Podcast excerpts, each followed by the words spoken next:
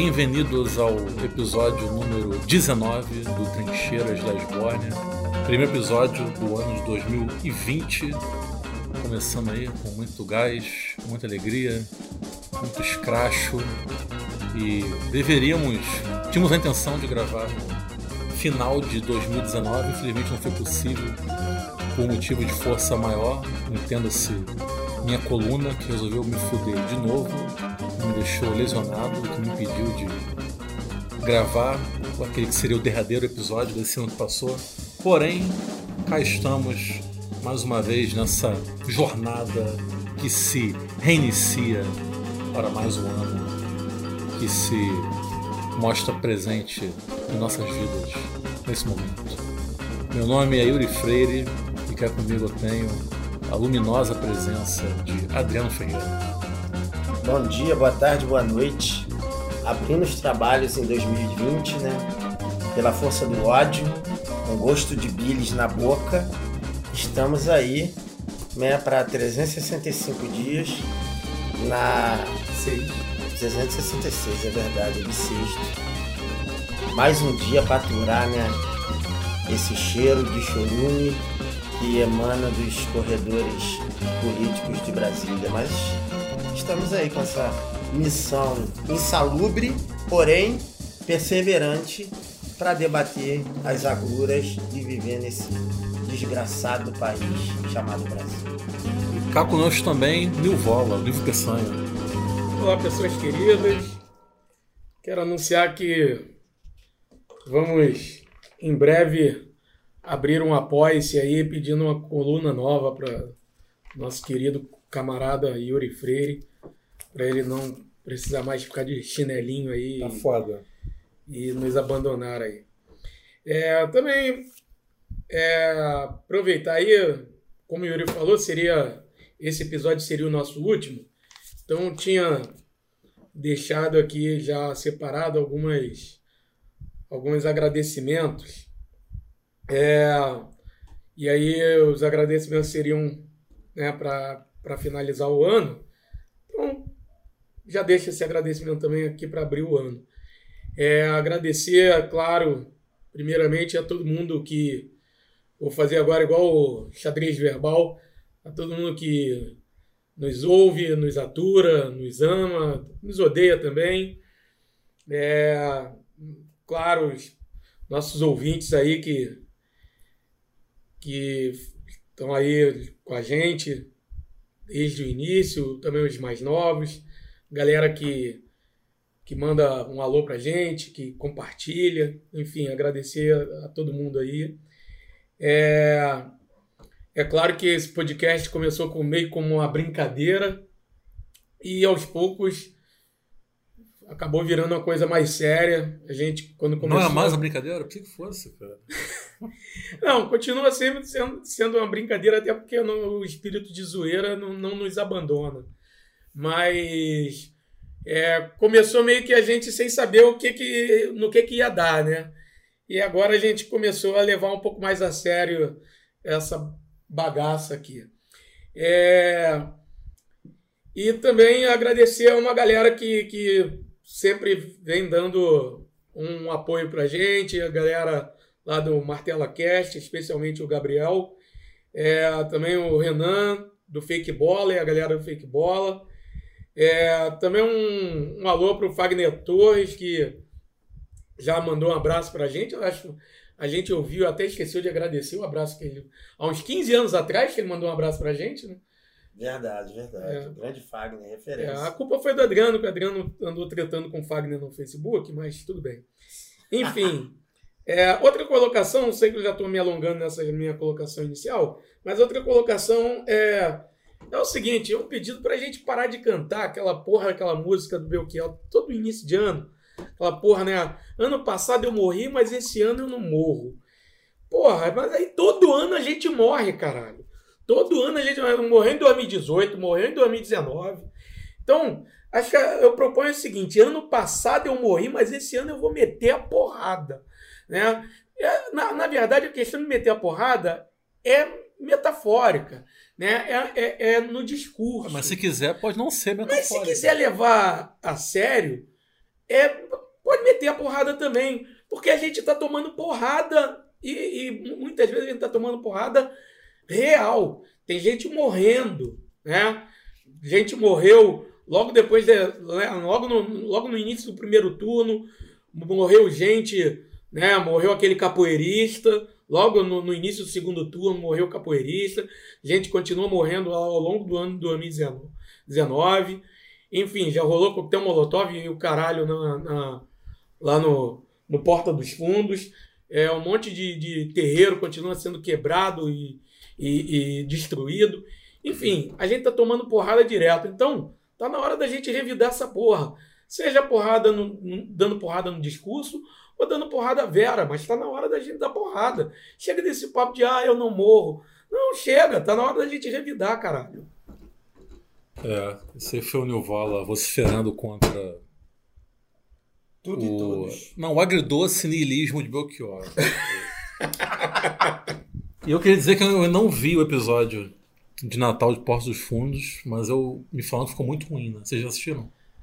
Ah, é o do, do ano passado, do, quer dizer, Retrasado. ano, ano retrasado, que foi o Se Beber Não Sei, foi muito melhor. Eu assisti esse. O, o, que, essa polêmica toda aí, desse eu não assisti, muita gente disse que era ruim. Enfim, eu me reservei o direito de não ver. Porra, não, não tá perdendo nada, é chato.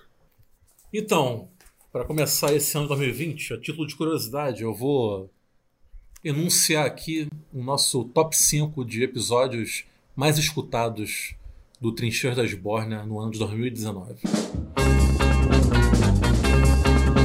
Em quinto lugar, episódio 6.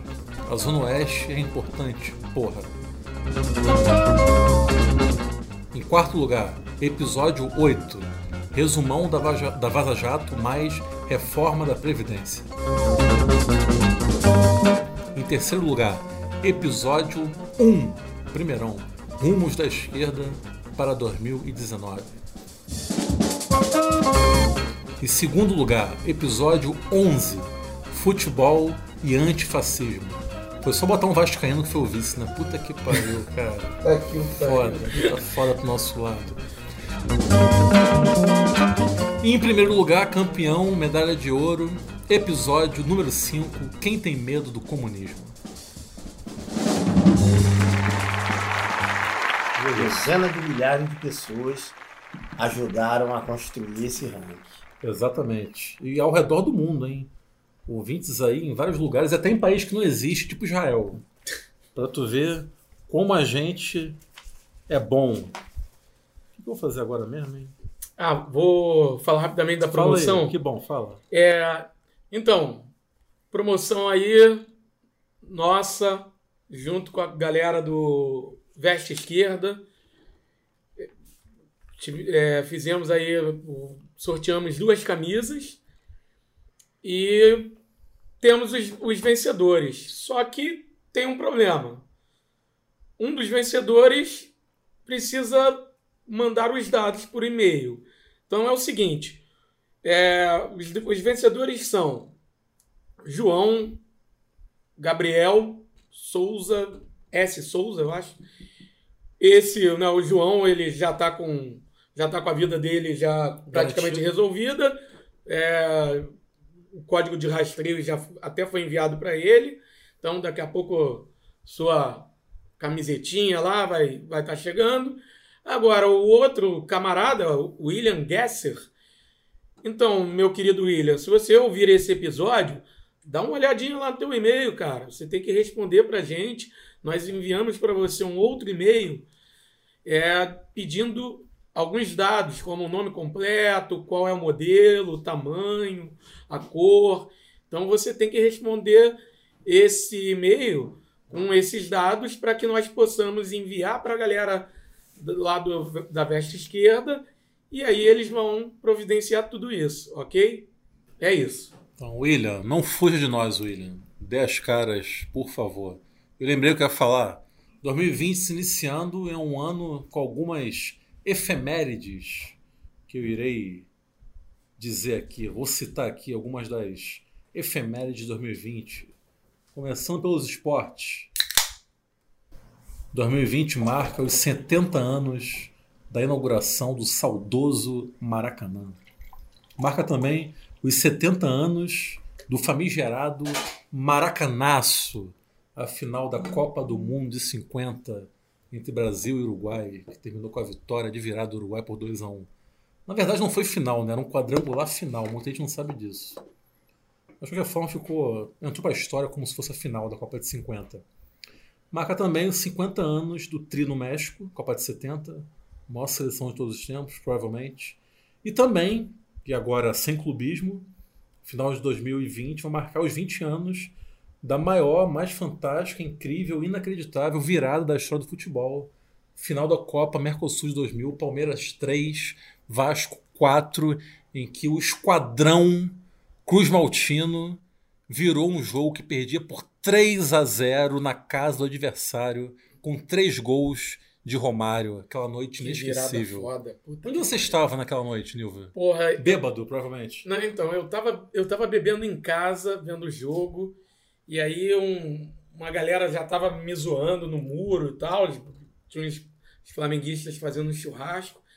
E aí eu, porra, pensei assim, quer saber? Eu vou ver o jogo terminar. Isso acabou o primeiro tempo, 3 a 0 Falei, porra, quer saber? Eu vou lá ver o jogo junto com esses filhos da puta, pra eles me zoarem tudo de uma vez só, e acabou. A zoação termina amanhã, esquece essa porra.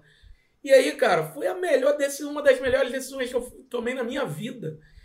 Que aí eu terminei, eu vi o segundo tempo inteiro com eles e eu eu assisti a virada do lado deles. Cara, terminei no quarto gol, eu joguei uma cerveja pro alto, quebrou a porra da cerveja, gritando, e porra, foi maravilhoso.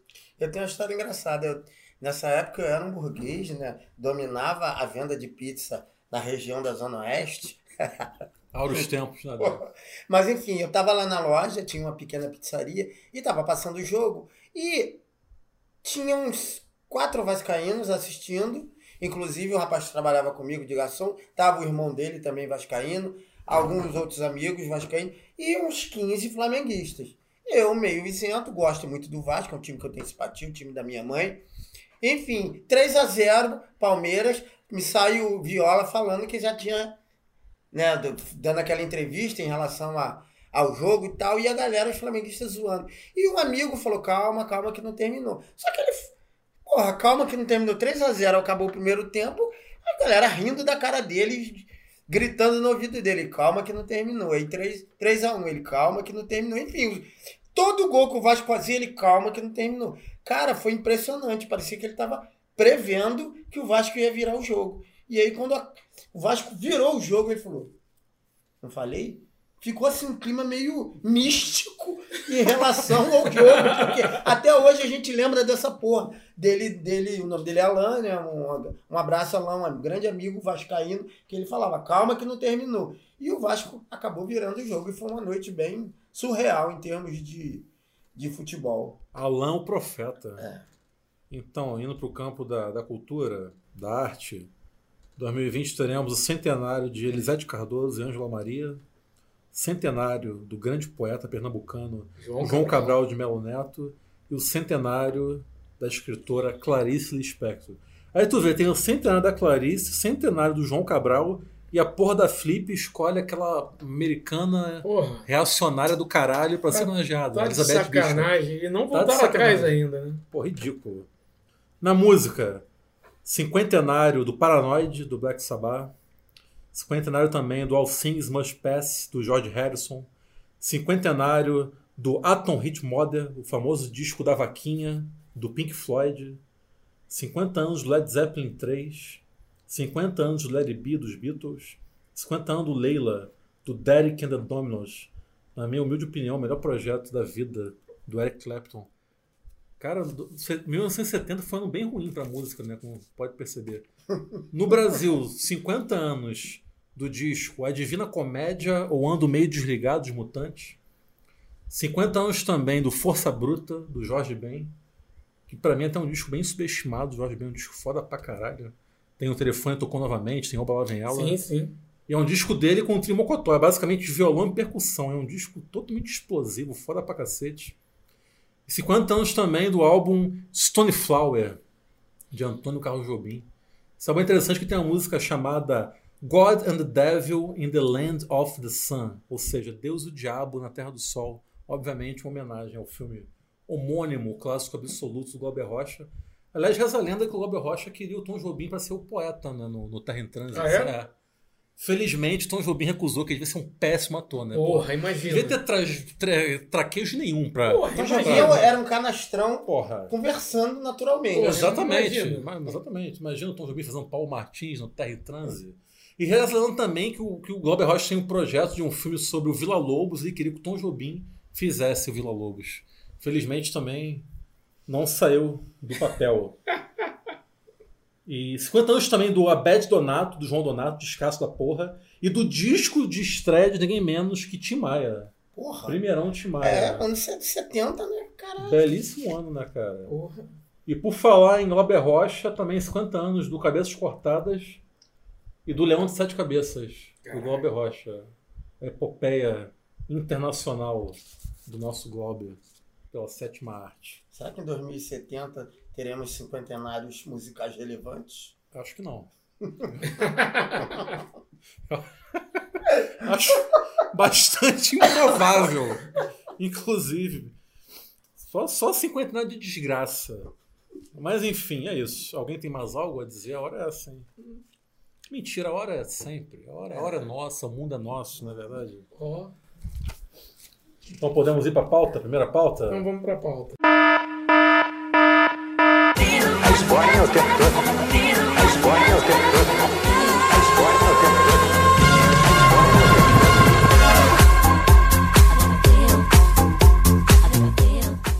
Light. Irã, Estados Unidos, Ó, pessoas sendo mortas, aviões caindo. terrorismo imperialista. É isso, exatamente. Coisa, coisa fofa. Nesse exato instante estou procurando resumo. semeando a democracia pelo mundo, Pô, Sempre, né? salvaguardando a democracia do mundo. Pô, como não, né, cara? Quando isso não ocorreu, né, cara? Sempre. Então vamos lá. Primeiro aqui começando com uma breve síntese que eis que vos fala fez dos últimos dantescos acontecimentos nesse mundo, vasto mundo. Tá preparado, meu Vala? Vamos. Vamos lá. Bagdá, capital do Iraque, 3 de janeiro de 2020. Saddam Land. Os Estados Unidos, por intermédio de um ataque cometido por drones, assassina o general Qasem Soleimani, da Guarda Revolucionária Iraniana e também comandante da Unidade Especial de Guerra Irregular e Operações de Inteligência, a Força Quds, sendo, portanto, um dos mais proeminentes vultos políticos do Irã e visto como o segundo homem mais importante daquele país, atrás apenas do líder supremo Ali Khamenei.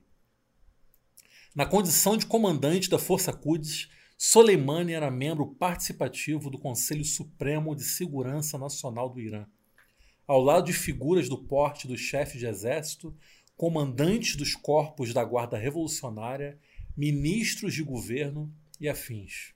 Tal conselho é presidido pelo Ayatollah Ali Khamenei. Trocando em miúdos, o homem aniquilado no atentado terrorista perpetrado pela maior potência econômica e militar do mundo era uma personalidade dotada de gigantesca importância, prestígio e admiração dentre seus conterrâneos, um autêntico herói nacional. Isto posto, não surpreende que milhões de iranianos tenham saído às ruas do país para participar de uma série de procissões fúnebres em homenagem a Soleimani. A comoção foi tão intensa que 40 pessoas morreram e cerca de 200 ficaram feridas durante um tumulto ocorrido no velório realizado em Kerman, cidade natal do falecido general, localizada no sudeste iraniano. Quatro dias após o atentado, duas bases norte-americanas localizadas no Iraque foram bombardeadas em um ataque assumido pela Guarda Revolucionária Iraniana. Em pronunciamento oficial, o confiabilíssimo presidente dos United States of America, Donald Trump, afirmou que não ocorreram baixas. E para temperar ainda mais essa ordinária salada bélica, horas após o contra-ataque iraniano, um Boeing ucraniano caiu após decolar do aeroporto de Teherã, capital do Irã, para quem fugiu das aulas de geografia, matando todas as 176 pessoas que estavam a bordo, iranianos em sua maioria, além de canadenses, ucranianos, suecos, afegãos, alemães e britânicos. Infelizmente não havia nenhum norte-americano. Talvez, não sei. Fica aí de acordo com o que está ouvindo. Americano é gente, enfim. De acordo com as regras internacionais, cabe ao Irã a investigação sobre o incidente. A Ucrânia pode acompanhar o inquérito e, como a aeronave foi fabricada por uma empresa norte-americana e os motores por uma francesa, os Estados Unidos e a França também poderiam ser envolvidos em tal processo. Entretanto, as autoridades iranianas de aviação civil proclamaram aos quatro ventos, para quem quisesse ouvir, que não irão ceder aos Estados Unidos e à Boeing as caixas pretas do avião e ainda não optaram pelo país onde será feita a perícia do material gravado. 2020 mal começou, porém, as peças do xadrez geopolítico do globo terrestre já se engalfinham intensamente. Haverá checkmate ou as tensões se esfriarão vagarosamente? De certo que não sabemos, porém, velamos pelo desenrolar de mais um conflito parido pelas forças imperialistas. O imperialismo não dorme jamais e, ao contrário do que certa vez disse o grande sábio timoneiro da Revolução Chinesa, Mao Tse-tung, infelizmente o imperialismo não é um tigre de papel e cada vez mais dá provas abissais desse fato. É com vocês aí. É, né, cara? Enfim. A gente vê aí uma. Uma escalada de tensão bem. bem surpreendente, porque acho que pouca gente esperava isso.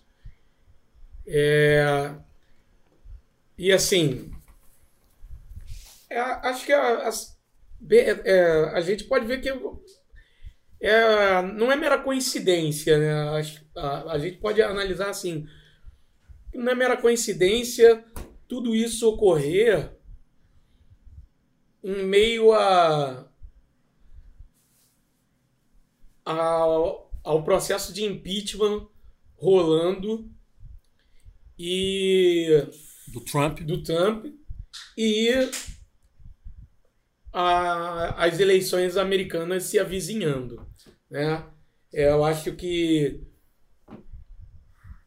me parece um pouco claro que haverá uma, uma notória tentativa do Trump de tirar proveito. Ele só vai tirar proveito disso aí.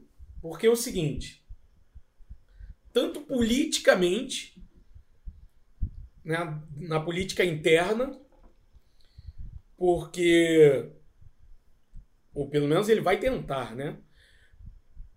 Porque a gente sabe que, já, inclusive, já saiu pesquisa aí, a maior parte da população americana é, acha que o Trump acertou, que o Soleimani era um, era um perigo para os Estados Unidos. É, a maior parte da população americana aprova o, o ataque. Inclusive, até setores ditos mais progressistas apoiam esse tipo e, sim. de ato. É, então, é, o, o, o Trump vai tentar tirar proveito disso, né, para aumentar ainda mais a, a popularidade dele. É, também na questão dentro do Congresso, dentro do Senado, o processo, ele vai tentar tirar proveito disso para e já há congressistas já com esse argumento de que em meio a um, uma crise dessas fica complicado seguir em frente com, com, com esse com esse processo de impeachment. Lembrando que o Senado tem maioria republicana. Sim. E outra, na política externa, ele também tira proveito disso. Né? Aliados como a Arábia Saudita, como Israel. Essas maravilhosas democracias. Essas maravilhosas democracias, né? Vão, olham isso de uma forma, vão olhar isso claramente de uma forma positiva. A Arábia Saudita há tempo escreveu. Se bem que o Netanyahu deu uma peidada na farofa, tu viu? Ele falou: não, isso é problema dos Estados Unidos. Ele deu. Ah, isso o, é o cozinho, que ele... o cozinho apertou ali. Isso, ele é o que, é o que ele fala pra, pra fora, né?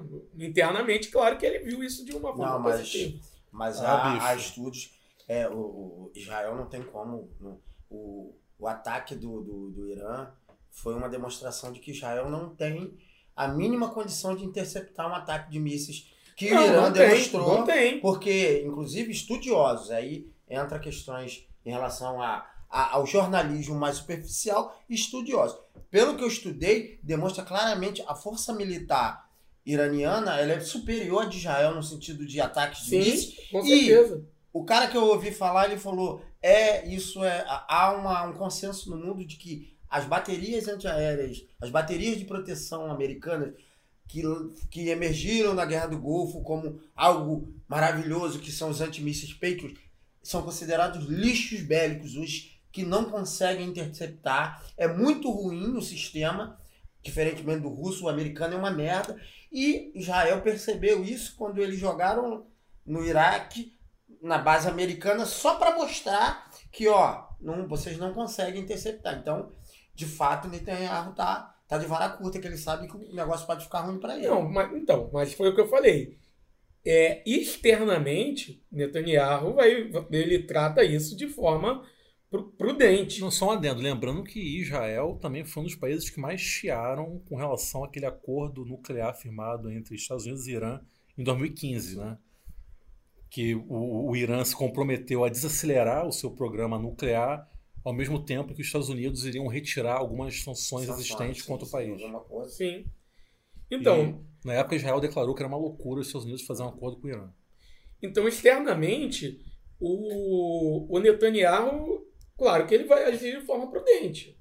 Mas internamente, com certeza o Netanyahu aprovou. Porque o que, que acontece?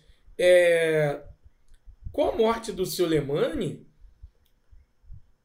também a- ocorre um enfraquecimento, come- começa a ocorrer um enfraquecimento de algumas estratégias de defesa do, do Irã. Não, não resta dúvida. Porque o, a, grande, a grande estratégia de defesa do, do Irã era é, toda essa organização junto às milícias pró-Irã, né, como o, o Hezbollah, Ah, sim. né, o, e, e, outras, e outras milícias até né, ligadas ao Iêmen e tudo que mais. eram treinadas por Soleimani, era o homem que, Sim, que determinava as estratégias militares na região. Por... não, ele era o grande articulador de tudo. Não, um cara tudo. muito ardiloso militarmente. Sim, sim. Muito habilidoso. Então, com a morte do, do Soleimani, a gente não sabe como é que vai ficar isso depois. Cria-se um vácuo de liderança. Sim, com certeza. E então, assim, com certeza Israel e, e, e Arábia Saudita viram isso de forma positiva. Claro que o, o, o Netanyahu não. Né? E até porque o Netanyahu também tem. Internamente, dentro da política interna, ele tá cheio de problema, né? Porra, cara tá. Tá cheio de pepino para Não, resolver. mas uma coisa não exclui a outra. Ele pode achar bom e ao mesmo tempo pegar uma farofa. Sim, sim, não, é isso que eu tô falando. Eu acho que ele, ele achou bom, mas, interna, é, mas externamente ele vai ficar né, de vara curta ali. É, eu acho que assim. É, é um tema. É um tema complexo pra caramba. E fico, para mim, dando uma estudada em relação em relação ao Deixando tema. claro que ninguém aqui é especialista no tema. Nós fizemos um intensivão para gravar esse episódio. Até porque a gente não tá aqui para enganar ninguém. Sim. Uma coisa que para mim ficou muito nítida é que você tem a grande mídia com jornalistas com, com uma com uma fazendo análises mais, digamos, um pouco mais superficiais, que tem o seu valor, dentro do que você falou, né, de, de- em relação a, a, a- é, que, os, por exemplo, o Trump tem a ganhar politicamente, capitalizar politicamente através que isso aí é histórico dentro da sociedade americana, quando ela percebe, quando ela percebe é, é, a, a guerra é um, é um fator de, de, de, de- capitalização política para vários presidentes que estavam sob apuros em relação a uma questão de popularidade. Veio uma guerra, inventaram uma guerra, fomentaram uma guerra para poder capitalizar politicamente. Não resta dúvida isso. Porém, de- é, existem outras questões envolvidas. O tema é muito vasto e muito complexo. Por exemplo, é, fugindo um pouco dessa- dessas análises mais jornalísticas da grande mídia, você tem especialistas que já que falam quando especialista no sentido de conselheiro, de pessoas que estudam é, a, a, movimentação política interna americana, de que já existem conselheiros falando, olha, por mais que num primeiro momento a, a, a população bata palma, o, o, a guerra do Vietnã deixou uma chaga muito grande na memória americana. Sem dúvida. Quando, começa a chegar, quando começou a chegar os caixões, eles têm até um termo, esqueci, do, do- do- da galera morta, isso chocou. E o, o- esses especialistas falaram que o Irã ele está trabalhando com essa perspectiva, no sentido de Sim. que o ataque às bases americanas, se não teve nenhuma baixa, um cara, um especialista que eu vi falando, ele falou foi o seguinte, foi uma, uma um, um conselho russo do Putin. Olha, sem muito espetáculo no início, só mostrem para eles o que, aonde eles são fracos, do que vocês são capazes. Só induz a possibilidade. Por quê? Porque se você mostra que você pode, a, a população americana vai começar a fazer os cálculos e falar: será que a gente quer um novo Vietnã? Porque se há algo que é um consenso entre todos, é que não há possibilidade dos Estados Unidos sair vitorioso numa guerra contra o Irã no sentido de uma guerra clássica. Só se a coisa descambar para algo muito maior no sentido nuclear. Porque se for uma guerra clássica, não se ganha. É um consenso isso. Eles não, não, não vão ter possibilidade nisso. Então, Não, e o Irã é um país difícil de ser invadido. É Muito, montanhoso pra cacete. muito. É Então, um país que tem uma tradição também de resistir a pressões Sim, externas, então, etc. Sim, sim. há, há uma questão de você capitaliza no primeiro momento, mas o custo disso pode ser muito grande. Enfim, para além dessa questão interna americana, algo que para mim ficou muito nítido é são algumas variáveis que incidem sobre a questão. É, o porquê do ataque? Há uma desculpa americana de que ele era o, era o principal terrorista no mundo. É, mas o cara. O É, cara a, a desculpa é de que ele estava planejando um ataque a, a- a bases americanas. Isso, isso. É, uma- A desculpa é essa. Até agora não tem prova É, nenhuma. Porém. Tanto que eu ouvi, desculpa te contar, mas eu ouvi uma, uma entrevista com. é, não sei, agora me fugiu, não sei se foi um secretário ou se foi um, alguém do Pentágono, mas houve uma entrevista e aí na entrevista o, o, o, o- o entrevistador ele pergun- é, e fazia veementemente a mesma pergunta, pe- pe- pedindo né, se havia provas, se havia provas e não tinha, perguntando se, né, se podia mostrar alguma coisa e ele não tinha. Né? Se ele fosse um- o principal terrorista do mundo, pô, ele saiu, ele saiu do Irã num voo de carreira e foi pro Iraque. Um voo de carreira. Acho que o principal terrorista do mundo vai, vai se locomover assim. Então não, não era, não estava desse pé. Por mais que ele fosse um- uma figura que era colocada como um grande mi- inimigo, não é isso. Agora, as variáveis que incidem sobre essa questão, que dentro do, né, das pesquisas, que os grandes especialistas que se aprofundam na geopolítica falam, são está relacionado a a questão do fortalecimento das relações da Eurásia, no sentido de você ter uma aproximação da Europa com a Rússia e do- da Ásia num bloco geopolítico fortíssimo que os Estados Unidos não quer, mas que não está conseguindo conter por conta dá, né? Você tendo Rússia, você tendo China, você tendo Turquia, Irã, países que têm força bélica muito É um forte, bloco de respeito. é um bloco de respeito. Então, o fortalecimento, a, a- as relações políticas e econômicas que estão se dando entre esses países, formando um bloco gigantesco com a China na vanguarda econômica e bélica também, porém a Rússia na vanguarda bélica. Você tem os Estados Unidos acuado, vendo crescer no jogo político, na geopolítica mundial, algo que ele não consegue conter. E aí ele fica né, tentando mostrar poderio, tentando beliscar aqui e ali, para dar recados de que. Para ver como é que esse jogo de xadrez vai se dar. Isso é um fator que os especialistas cravam que há, uma questão muito forte no sentido de conter uma reorganização que está acontecendo de, de, de um tempo para cá entre países da Europa e da Ásia e um bloco econômico e bélico muito forte. E os Estados Unidos ele quer ser a polícia do mundo. Então ele não quer perder essa hegemonia. Mas ao que aparenta é algo que não dá para conter. E aí, um, um outro fator, uma outra variável que incide sobre a questão é a formação do governo do Trump. É, inclusive, especialistas colocam como uma similaridade com o Brasil. O Trump é uma figura tosca, porém é um homem do business, um homem do negócio. Ele sabe muito de ganhar dinheiro, de bolsa, ele fez carreira assim. Mas é um cara que não tem leitura, não é um cara culto, não é um cara que gosta de ler. É, e ele tem uma similaridade com o Bolsonaro. O cara, o Bolsonaro é um rascunho do Trump, que é uma figura bem mais tosca, bem mais imbecil, bem menos Bem preparada. mais pobre. Bem mais pobre, bem mais tudo, no sentido de mediocridade humana. E aí a formação dos governos são similares. Os Estados Unidos têm, uma, tem um grupo que eles chamam de Deep State, que são neocons, são novos conservadores, fanáticos evangélicos, que ele só ganhou a eleição trazendo essa galera com o voto evangélico. Você viu esse filme em algum lugar? E aí o Brasil é esse rascunho, essa, essa massa de imbecis que capitaneada por esse evangelismo é, é, é, é, escroto brasileiro, né? Que, que lobotomiza uma extensão imensa de pessoas que elegeu o Bolsonaro. Ele é uma figura tosca, botando figuras toscas no seu governo. O Trump, ele deu conta, muita gente, os especialistas dizem que ele foi manipulado, que ele está agora dando.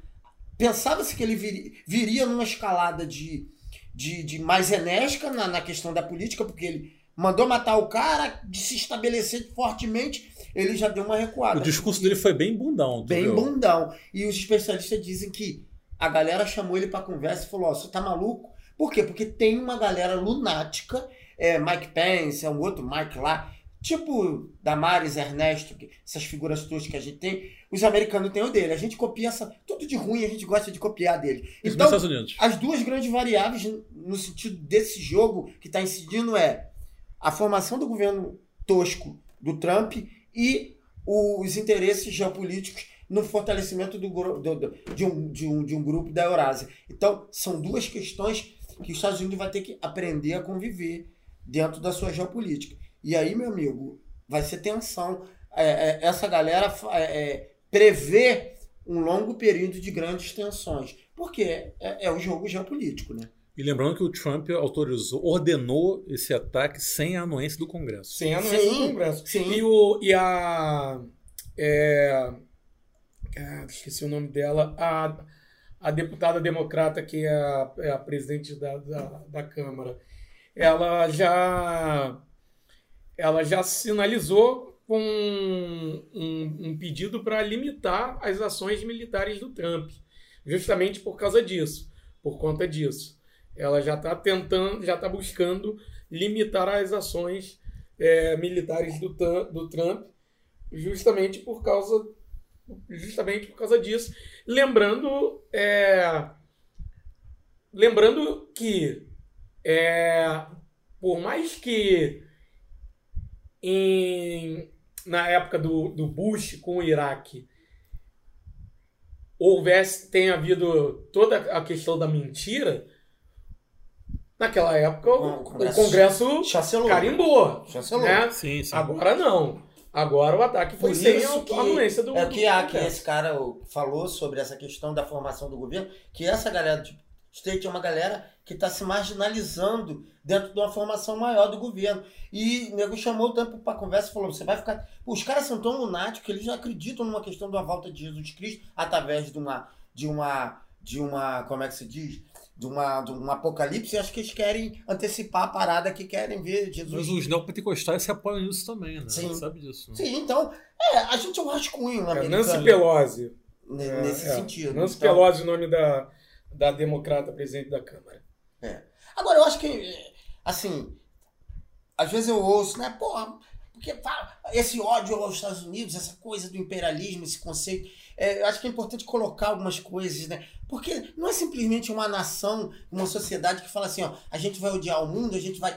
Cara, é, existem interesses muito claros num país imperialista como os Estados Unidos. Claro. É um império, os Estados Unidos é um império, um império comercial e um império bélico. As coisas caminham lado a lado. Ele tem, eles têm interesses muito claros no sentido de ele mantém o império dele através de quê? A, po- geopolítica, é, é, força política, poder político na geopolítica tem a ver com poder bélico. Você tem poder se você tem arma, se você tem poder de destruição. Os Estados Unidos pesa a mão dele no mundo porque é, uma, que é a nação mais fortemente é, é, é, estruturada, Armada, mais fortemente armada. Então ele pesa isso por um lado. Por que, que ele pesa isso? Porque ele tem interesses comerciais, de pilhagem de recursos naturais e de mercados através das suas empresas. Ele defende o regime dele no sentido de levar para o mundo as suas mercadorias para colher riqueza do mundo. É algo didático que precisa ser E, dito. e- e é livre comércio só pro mundo. Internamente lógico, é protecionismo. é né? lógico. Sim, sim. Porque eu acho que é importante falar para não ficar aquela coisa de Como- parar assim. Como o ah, Bolsonaro teve o, o, o, o, o prazer de, de descobrir Sim, isso. Pô, né? hoje eu vi uma notícia que a gente tem 3 bi e meio de déficit de balança comercial com os Estados Unidos. 3, 3 bi e E enquanto E isso. com a China é positivo. E, É. e com o Irã é positivo. Também, Com- com, também, com- com o Irã é- são 2 bilhões de, de, de, de balança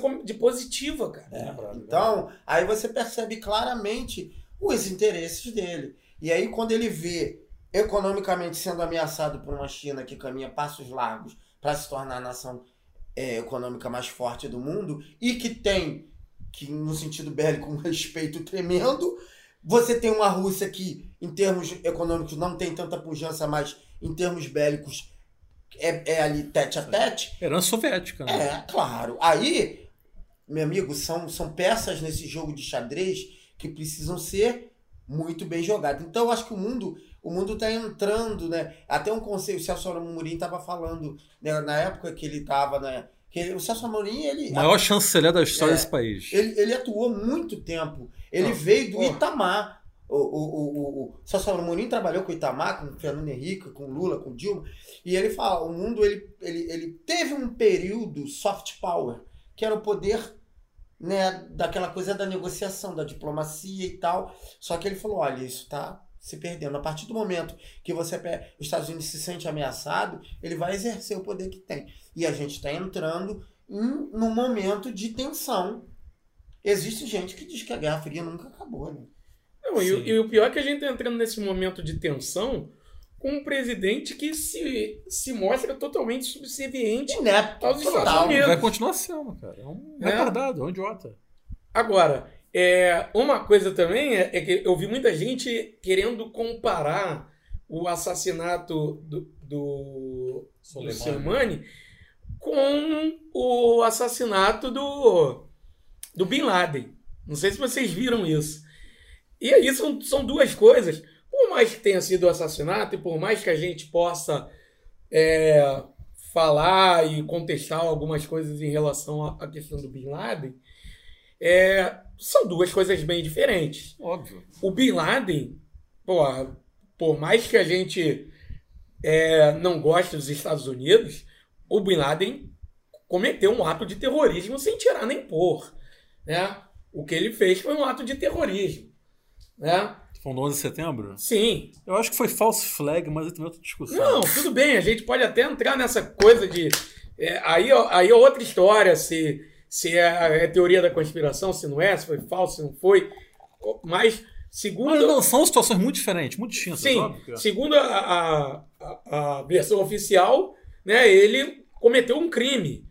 E aí, beleza, o que dá total chancela dos E Estados já Unidos. começa pelo fato de que o, o, o Osama Bin Laden foi fabricado pelos próprios Estados Unidos Também na guerra do isso, Afeganistão. também tem Sim, isso. sim. né? A Al-Qaeda foi fomentada com, com, com, com, com estrutura bélica americana. Sim, sim, sem dúvida. Então, é, dá total chancela para os Estados Unidos poderem é, irem atrás dele, poderem ir atrás dele, né? Aí daí a, a forma como ele foi assassinado, aí a, a gente pode até discutir. Mas que ele era um criminoso procurado, isso é fato. Sim, sim. Coisa bem diferente. Ele era um marginal. Ele era um marginal, é isso. Coisa bem diferente Sim. do Soleimani. Lógico. Não há, não há nada que prove Uma que o. Soleimani era um criminoso. Não, não, não. né? Você chegar a dizer, não, ele era um terrorista, tá? Onde? Prova que ele era um terrorista. Cara, ele era a segunda figura política e militar mais importante do Irã. Isso não é ele era uma coisa. autoridade. Sim. Ele era uma autoridade, acabou, cara. Ele, ele viajou no avião de carreira pro Iraque e foi morto. Como é que um, um terrorista é, é, procurado é, é, se locomove assim? Tem que ser muito Pelo, burro. né? Pelo contrário, pelo contrário, agora a prova que a gente tem é de que o Trump é um terrorista. É. Essa agora, agora sim a gente tem a prova de que o Trump é um terrorista.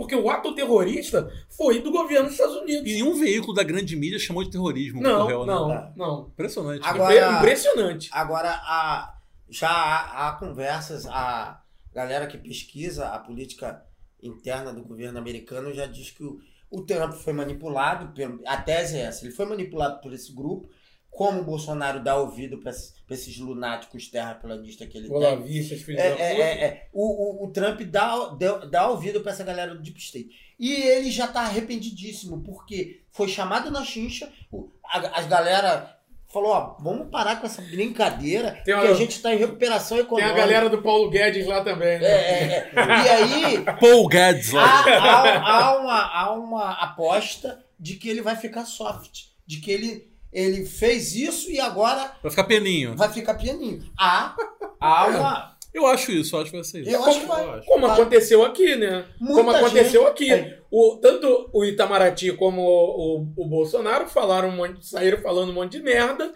E logo depois, alguém chamou eles na chincha e falou: todo mundo, ah, porra, melhor vocês calarem a porra da boca de vocês. O que foi o Bolsonaro fazer um live da live, né? Né? Pô, aquilo ali foi puta que pariu, cara. Porra, aquilo ali é pior do que o Presta Continência, cara. Porra. Agora essa coisa do, do, do- do- Como é que se diz? Do... Melhor a gente falar da live da live, porque vai que tem alguém que não viu essa porra. Fala aí, live da live. O, o Bolsonaro fez uma live da live do pronunciamento do Donald Trump. Basicamente foi isso. Ele vendo, né? Se deliciando com, Isso. Com, com o Donald Trump dando a declaração dele, como se É. fosse assim. O que não é nada demais, assim, primeiro. Mas rendeu bons memes. Não é nada demais. É claro que o cara, o- um presidente, assistir o pronunciamento de um outro presidente é algo normal. Mas fazer uma live disso é Agora, ridículo. fazer uma live assistindo um pronunciamento é ridículo. É como se a gente estivesse gravando aqui e mostrasse que a gente tá ouvindo o lado B e falando aqui É. sobre o, o mesmo assunto. É, comentando É, aqui, é, ó. Enfim. É, não, cara, é, é ridículo. é- Subserviência extrema. É, é. Agora, em relação a essa questão do programa nuclear iraniano, é, o Celso Amorim ele estava falando, né, vi né, um programa, assisti um programa com ele até para ter subsídio para falar aqui, que ele coloca né, que né, na época né, do governo do Lula tal, ele fez parte de um grupo para costurar o acordo, inclusive que você citou, Yuri, que muita gente achou um absurdo, e, inclusive Israel ficou puto Sim, com os Estados sim. Unidos. Ele fez parte do grupo que costurou esse acordo. E aí ele coloca o seguinte: pes- eles pesquisaram e o, e o Irã mostrou. É, e aí ele explicou: olha, é como se fosse assim: é, urânio enriquecido, que é a matéria-prima para você ter, fazer dentro de escalas uma série de, de coisas. Por exemplo, no, 20, 20%, 9% de urânio enriquecido, urânio enriquecido a 9%, você usa para produção de energia elétrica. É energia nuclear. 20% você usa para iso- isótopo, enfim, uma parada que é pesquisas medicinais, que tem a ver com radioterapia, com cura do câncer e tal. E 90% é para bélico. O Irã, ele. E também tem a quantidade. Por exemplo, o Irã, na época que ele construiu esse acordo, tinha 8 mil. Tinha 8 toneladas de urânio enriquecido a 20%, que era usado para medicina. Só que isso abre margem para você ir enriquecendo mais Uhum. até chegar ao bélico. Só que aí foi provado, né? O grupo de, de estudo mostrou para os Estados Unidos, por isso que os Estados Unidos aceitou o acordo, que ele eh, seria impossível eles conseguirem produzir em grande escala armas nucleares. Porque existe uma questão, não é você ter uma arma nuclear. Eu achei interessante essa explicação do Celso Amorim. Ele falou o seguinte: se você tem uma arma nuclear, é um suicídio. Uma arma nuclear destrói um, uma. Você lança num local. E vem. Vem uma galera e manda um monte te extermina. Então, ou você tem um arsenal de respeito para falar assim, ó, eu acabo com, com um continente inteiro, ou você não, não ter uma. É igual você querer é, tá com um revólver e guerrear com uma galera que tá cheia de fuzil na mão. Então, ter uma, guerra, uma arma demanda muito urânio enriquecido. E dentro do- da quantidade que ele tinha, é algo, era algo muito improvável que eles conseguiriam. Então, provou-se, e aí os Estados Unidos fez, a, fez o acordo. E então essa desculpa de que, os, ah, que o Irã está produzindo uma bomba atômica, tecnicamente aí a explicação de um cara que participou do acordo é muito improvável. É algo que vai demandar muito tempo. É uma tecnologia que não é algo fácil de se obter, enfim. Então, os Estados Unidos jogam muito com essa coisa, né? De. É igual aquelas armas químicas é, é, é, é, já- Iraque. do Iraque. Enfim, para fazer o seu jogo, para dar o seu recado, eles não se rogam a matar mil- centenas e milhares para dar o seu recado para o mundo. Fizeram isso com, com Hiroshima e Nagasaki para manter a hegemonia. Então, no- nessa, na geopolítica mundial, é, é- é- é impressionante como eles. É um jogo de xadrez e que eles vão movendo peças. A morte do, do Salamene é uma, uma jogada dentro desse tabuleiro que, que coloca, né, que, ó, eu tô aqui e tô percebendo que tá acontecendo coisas das quais eu não tô gostando. Até o fim do programa verá Salomão. É o Nosso amigo Salomão. Não, e rapidinho, é, a Reboque disse que o Adriano falou, né, de que os Estados Unidos não tem pudor nenhum em praticar genocídio. É, não foi genocídio, obviamente, mas é sempre bom lembrar que no ano de 1978 os Estados Unidos derrubaram um avião civil iraniano que tinha a bordo 290 passageiros, incluindo crianças. Na época o presidente era o Ronald Reagan e nunca houve um pedido formal de desculpas por conta desse atentado terrorista. Né? Mais um atentado terrorista cometido pelos Estados da América que ninguém chama, ninguém na chamada grande mídia vai denominar como ele é, que é atentado terrorista. Só é atentado terrorista se é do Oriente para lá, do Ocidente para cá nunca é atentado terrorista. Se É. bobear, eles chamam até de autodefesa, daí para baixo. Estão plantando a democracia no mundo, né? Isso antes da Revolução Iraniana, né? Na época que. Não, o atentado, tá falando? É, Não, a Revolução Iraniana foi em 79. não, tu, em que ano tu falou? 88. Ah, 88. Foi 88, 88. Ah, tá. Não, mas é interessante essa, essa relação dos países. Por exemplo, você teve em 85 aquele escândalo do Irã Contras, Sim. né? Que foi quando descobriu-se que o Ronald Reagan estava vendendo armas pro Irã Clandestinamente. e com esse dinheiro estava financiando os contas da Nicarágua, que era uma milícia de vagabundos mercenários anticomunista. Então você vê como essa coisa geopolítica é interessante. É é uma coisa que até a própria esquerda tem dificuldade de entender, cara. Pode ser meio petulante falar isso, mas, gente, olha só, as pessoas têm que entender que nesse xadrez da geopolítica, em 120% das vezes, as peças que lá estão não foram escolhidas por nós, cara. Então ali, a gente não tá jogando War, cara. Não é tipo 3 contra 1 em Vladivostok. Você tem que ter uma certa maturidade e frieza para fazer uma análise concreta da realidade concreta. Não adianta você botar suas paixões, ou muitas vezes uma, uma visão moral tua, pessoal, acima de tudo. Tá me entendendo? Uhum. Que nem um cara fala. Cara, beleza, eu sei que o Irã é uma teocracia. Eu sou totalmente contra teocracias. Sim, sim. Agora, primeiro, meu irmão, perto daquelas. Petromonarquias do Oriente Médio, o Irã é um Shangri-La. Sim, perto da Eu Arábia não vejo Saudita. ninguém chamar a Arábia. Gente, a Arábia Saudita é uma monarquia absolutista fascínora. Não, e, e da, da até, pior espécie, eu não vejo ninguém. E, cara, e até antes do rapidinho, 11 de setembro, Então acho que gente, alguém santo tem que ser muito burro. Não, desculpa, tem que ser muito burro pra achar que a porra dos Estados Unidos se preocupa minimamente com o Oriente, com o Oriente Médio, com os direitos humanos. Como é que um país que hipoteticamente se preocupa com os direitos humanos vai ser um grande parceiro da Arábia Saudita, que é uma monarquia absolutista, que apedreja pessoas, uma monarquia absolutista em que mulheres não podem sequer mostrar o seu rosto, em que só até outro dia as mulheres foram permitidas de dirigir, de fazer autoescola, etc. E vai, e vai ser grande parceira de um país que não é nem para existir, para mim não existe, que é um Estado genocida, oficialmente genocida, que é Israel, cara.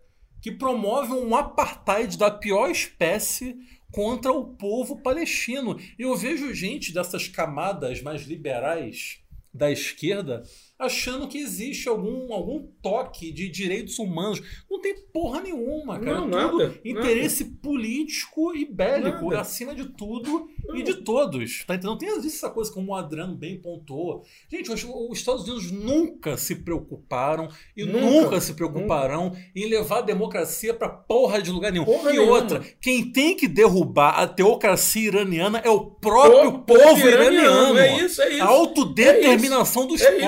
E é isso, É cara. isso. É perfeitamente possível eu eu ser contra, eu ter as minhas críticas àquela teocracia, inclusive que foi é, teve muito comunista morto, inclusive no processo de revolução iraniana, etc. E entender que nesse xadrez geopolítico que está aí posto, que repito, não foi escolhido por mim, por nenhum de nós, eu ficar do lado do Irã contra os Estados Unidos. Sim, é isso. sim.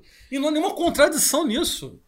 Não, e, e, assim, é, antes de eu comentar a questão da teocracia, só fa- falar rapidinho da, da Arábia Saudita.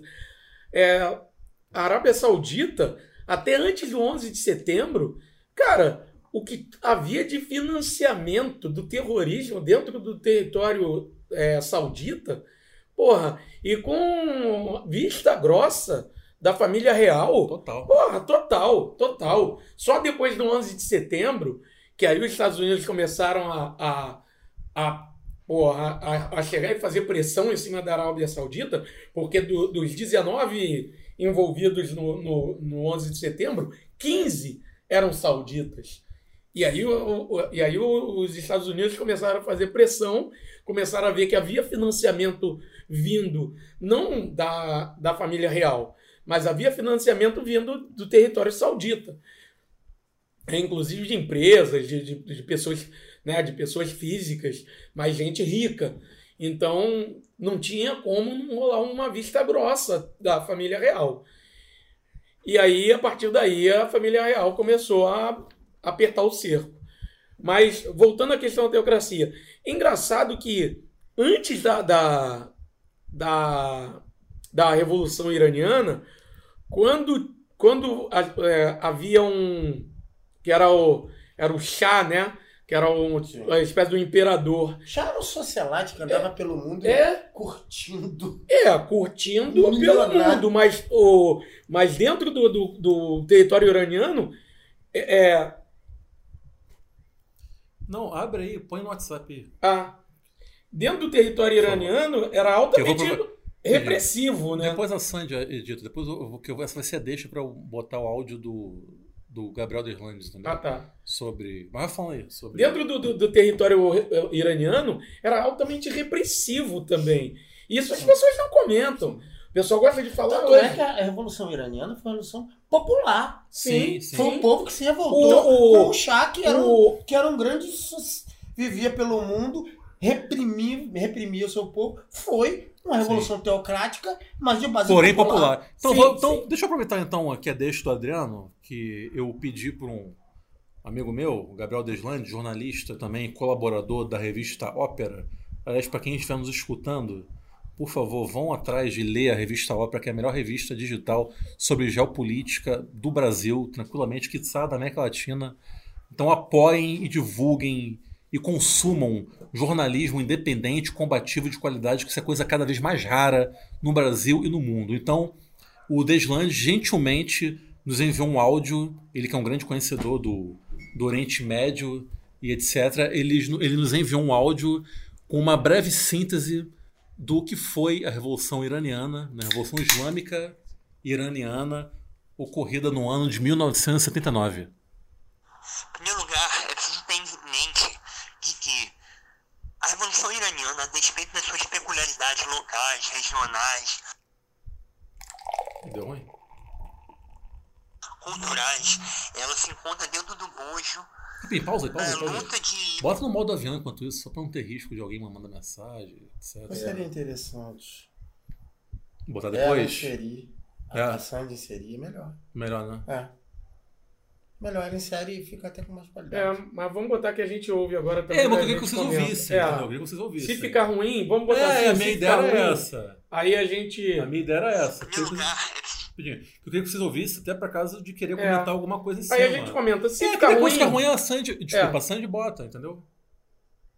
Em primeiro lugar, é preciso ter em mente de que a Revolução Iraniana, a despeito das suas peculiaridades locais, regionais, culturais, ela se encontra dentro do bojo da luta de libertação dos povos do terceiro mundo contra o neocolonialismo e o imperialismo na África, na Ásia, no Oriente Médio, é claro, na América Latina, no decorrer do século XX.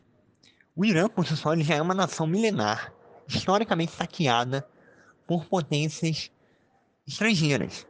Aquela região ela já é ocupada desde o século VIII a.C., depois veio a ser ocupado por povos indo-arianos vindos da Ásia Central, né? O próprio nome Irã vem de Irã-Sa, que significa terra dos arianos em persa.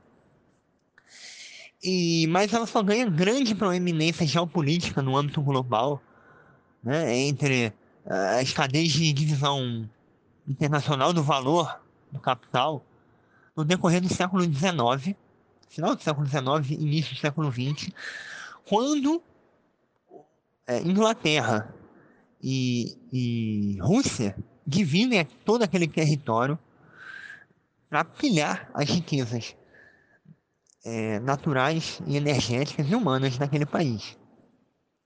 Você veja que no início do século XX são descobertos os primeiros poços de petróleo na região. E o, a Inglaterra firma uma parceria com a então dinastia Reza Khan, dinastia Pa- Pahlavi, perdão, liderado pelo então oficial de cavalaria Re- Reza Khan, que deu um golpe de estado e a despeito de ter sido um personagem importante na, na- no investimento em infraestrutura do país, foi responsável eh, por tornar o Irã um país majoritariamente primário exportador de petróleo. Né?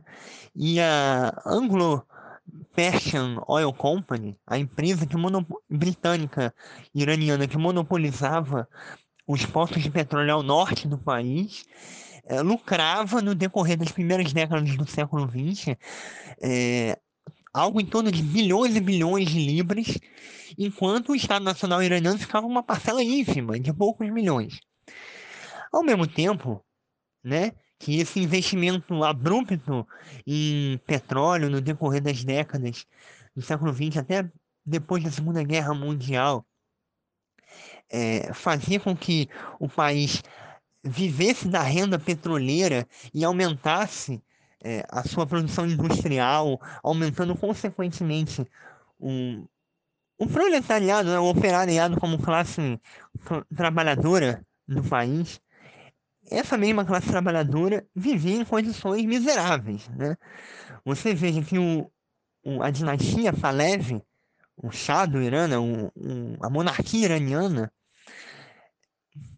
é, no, no início dos anos 60, já quando não era mais o, o Reza Khan, mas o, o filho dele, Shah é, Reza Pahlavi, é, promoveu uma, uma reforma agrária que expulsou boa parte dos camponeses e fez com que aumentasse muito o êxodo rural.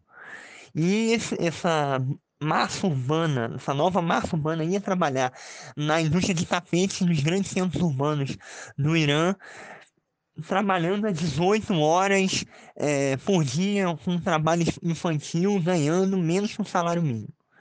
Né? No decorrer dos anos 60 e início dos anos 70, é, esse barril de pólvora foi se arregimentando cada vez mais. Essa classe trabalhadora começa a se movimentar, muito motivada também por é, movimentos ligados ao Partido Comunista, ao TUDE, mas ao mesmo tempo com uma forte influência do clérigo islâmico xiita, porque o próprio Shah ele está, tenta instaurar uma lei no início dos anos 60, 62, de que proibia o uso do véu pelas mulheres, então muitas mulheres foram é, desacostumadas a usar o véu e acabaram ficando presas dentro de casa porque não poderiam sair para profess professar sua fé no Islã na rua. E lá pelas tantas o movimento começa a crescer cada vez mais na classe trabalhadora. As mesquitas no, no meio de uma dura repressão política, se torna um único espaço de catalisação é, dessa, dessa insatisfação popular, e surge uma figura que havia sido reprimida no início dos anos 60 e, estava no exílio no Iraque, depois foi para o exílio na França, que era o, o Ayatollah Rullah Khomeini, e ele comanda uma rede de, de influência dentro das mesquitas no Irã, cada vez mais mobilizando a classe trabalhadora iraniana e os seus fiéis contra aquela dinastia, que era fortemente apoiada pelos Estados Unidos. Aliás, o país nos anos 70 tinha um dos maiores exércitos do mundo, tinha uma polícia secreta fortemente equipada pelas potências centrais, em especial os Estados Unidos a, a SAVAK, que reprimia duramente qualquer mobilização popular, mas em 78 o barril explodiu, né? O caldo entornou e no meio de uma onda de greves gerais de, de forte insatisfação e de consequentemente uma dura repressão política, cada vez mais o exército começa a se desertar, o chá perde o apoio popular perde o seu capital político e ele acaba cedendo, tenta fazer algumas reformas emergenciais e vai embora do Irã, porque à medida que as concessões que ele faz é, são dadas em termos de tentar afrouxar um pouco a censura e maneirar na repressão política, o povo quer mais e mais, não quer mais reformas, quer a derrubada do regime. E esse regime, que era títere dos interesses das potências centrais e dos Estados Unidos, é, colapsa e assume no lugar dele um governo, é, no início que era uma república laica, mas que o Ayatollah cada vez mais é reivindicado como o personagem que comandaria aquela revolução e como chefe de Estado. Né? E ele comandaria um novo governo, que seria um regime teocrático, ligado ao Islã xiita, no decorrer da década de 80. Então, antes de passar para vocês algumas observações. Primeiro, ao contrário do que muita gente pensa, o Irã não é uma pocilga, não é um grande nada. Muito pelo contrário. O Irã, como o Desland diz no áudio, é um país milenar, é um país que tem uma classe média forte, é um país que tem uma produção cultural muito intensa, Tá funcionando, cara. Não, é só pra ver o tempo. Ah, tá. Pera aí.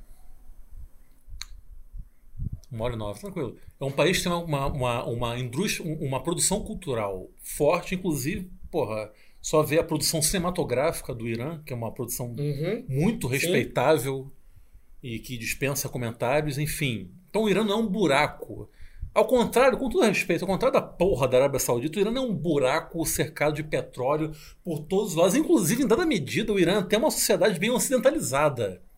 Pega pra ver fotos do Irã, de iranianos, não é aquela coisa ali de, porra. Sim, não. Porque tem gente que acha que é um monte de ayatolá coberto É, da cabeça. não. Porra nenhuma. De caba- maga- Não. cabana com cabelo. É, Exatamente, é, porra é. nenhuma. Tem Não. grandes cidades no Irã, cidades industrializadas, com prédios, shopping e o cacete a quatro. E é bom lembrar que o Irã.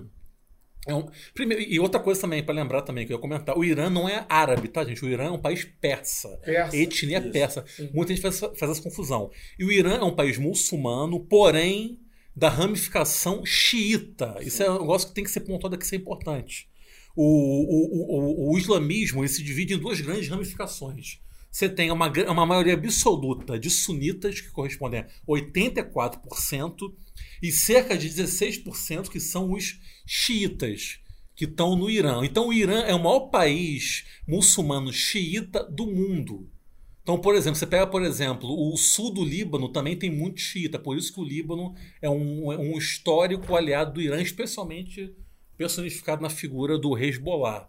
Então, por outro lado, você tem a Arábia Saudita, que é um país de um extremamente sunita, né? E, do, e, de uma, do- e de uma sub-ramificação que é mais conservadora ainda, que é o arabismo. O arabismo. Que é um negócio totalmente bizarro. Eu, eu diria que, comparando mal pra caralho, o arabismo tá pro islamismo como o neopentecostalismo está pro, pro protestantismo. Mais ou menos isso, entendeu? É Isso que ocorre. Não, e as E- pessoas confundem muito achando que o- os, os xiitas são os mais E eu, ia radicais. chegar aí. E- Isso é interessante você falar nisso, porque você vê a propaganda ocidental nisso daí. Porque o que chega aqui pro ocidente é essa coisa que até virou termo aqui, é o xiita. Você é um Pô, você é xiita. muito xiita. E na é verdade é o contrário. Os xiitas são até mais. Como eu vou dizer, tem até uma coisa um pouco. Por exemplo, no- os sunitas não podem de forma alguma desenhar a imagem do, do, do Maomé. Os sunitas podem.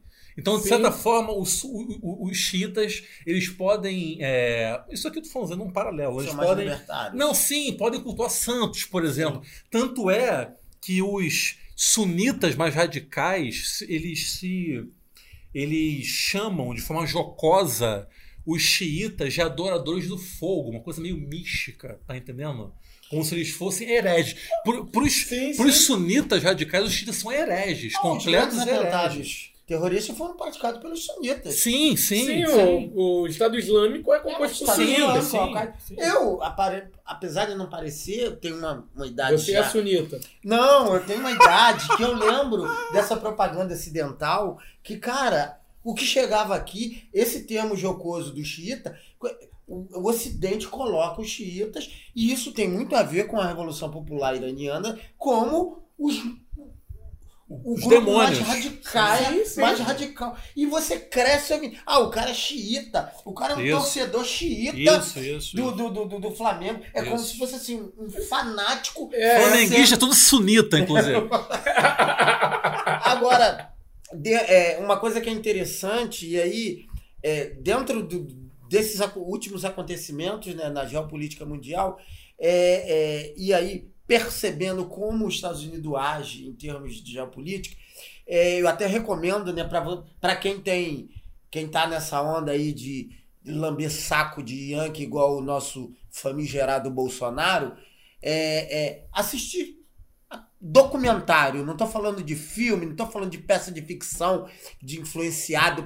Não, é, é, é, é, é imagem, é, é áudio, é vídeo em tempo real, da acontecido, mostrado como, como aconteceu na realidade.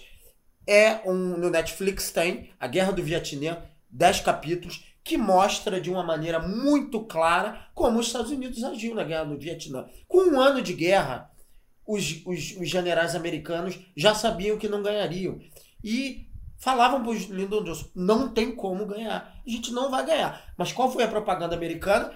Vamos ganhar, vamos ganhar. Passaram anos, dezenas de milhares de americanos mortos para manter uma imagem. Se o governo faz isso com o povo dele, qual é a, o, o, o, o conceito de direitos humanos que ele vai ter com outro, outros povos? Eles, eles, eles, eles botaram o seu povo para ir morrer numa guerra que eles sabiam que não teria resultado, não teria vitória. Como é que eles vão ter consciência de direitos Uma humanos? guerra inútil, né, cara? Inútil. Da mesma forma, é o, foi um dia que durou 21 anos, que mostra Sim. da influência dos Estados Unidos aqui na ditadura militar brasileira. Então, a política é, é, externa americana, ela tem essa base. É uma base predatória de conquista de, de território, de pilhagem de recursos naturais de conquista de mercado para botar suas empresas para lucrar. Então, é a defesa do seu sistema. Eles são o principal expoente do capitalismo.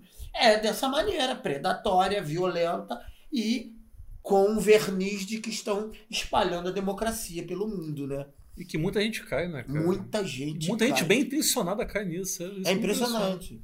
É impressionante. É o que eu falo, eu acho que é interessante. Você também entra propaganda, né? Claro, Propaganda, claro. Claro. É, a, a propaganda ela tem, ela tem um peso. Tanto é essa questão do. Eu cresci ouvindo que xiita era o mais radical. E aí você vê o Estado Islâmico, porra, que é coisa mais. O califado. Sim. Instituir um califado é uma parada assim, bizarra. Bizarra. Sunita.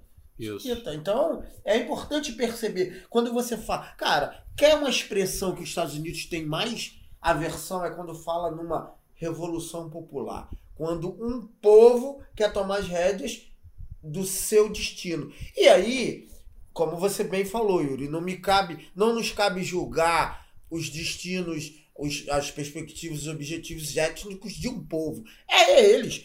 E aí, meu amigo, é eles que estão querendo tomar as rédeas do seu destino. E o Irã fez isso. Eu, ah, eu não, eu não suportaria viver so, sob uma influência. Apesar que a gente está vivendo sob uma teocracia. Gente, o Rio de Janeiro é teocracia. É verdade. O Rio de Janeiro é uma teocracia a neopentecostal. fala, a gente fala É. assim, mas é A verdade. gente não olha pro nosso próprio rabo, cara. É, é, é, é.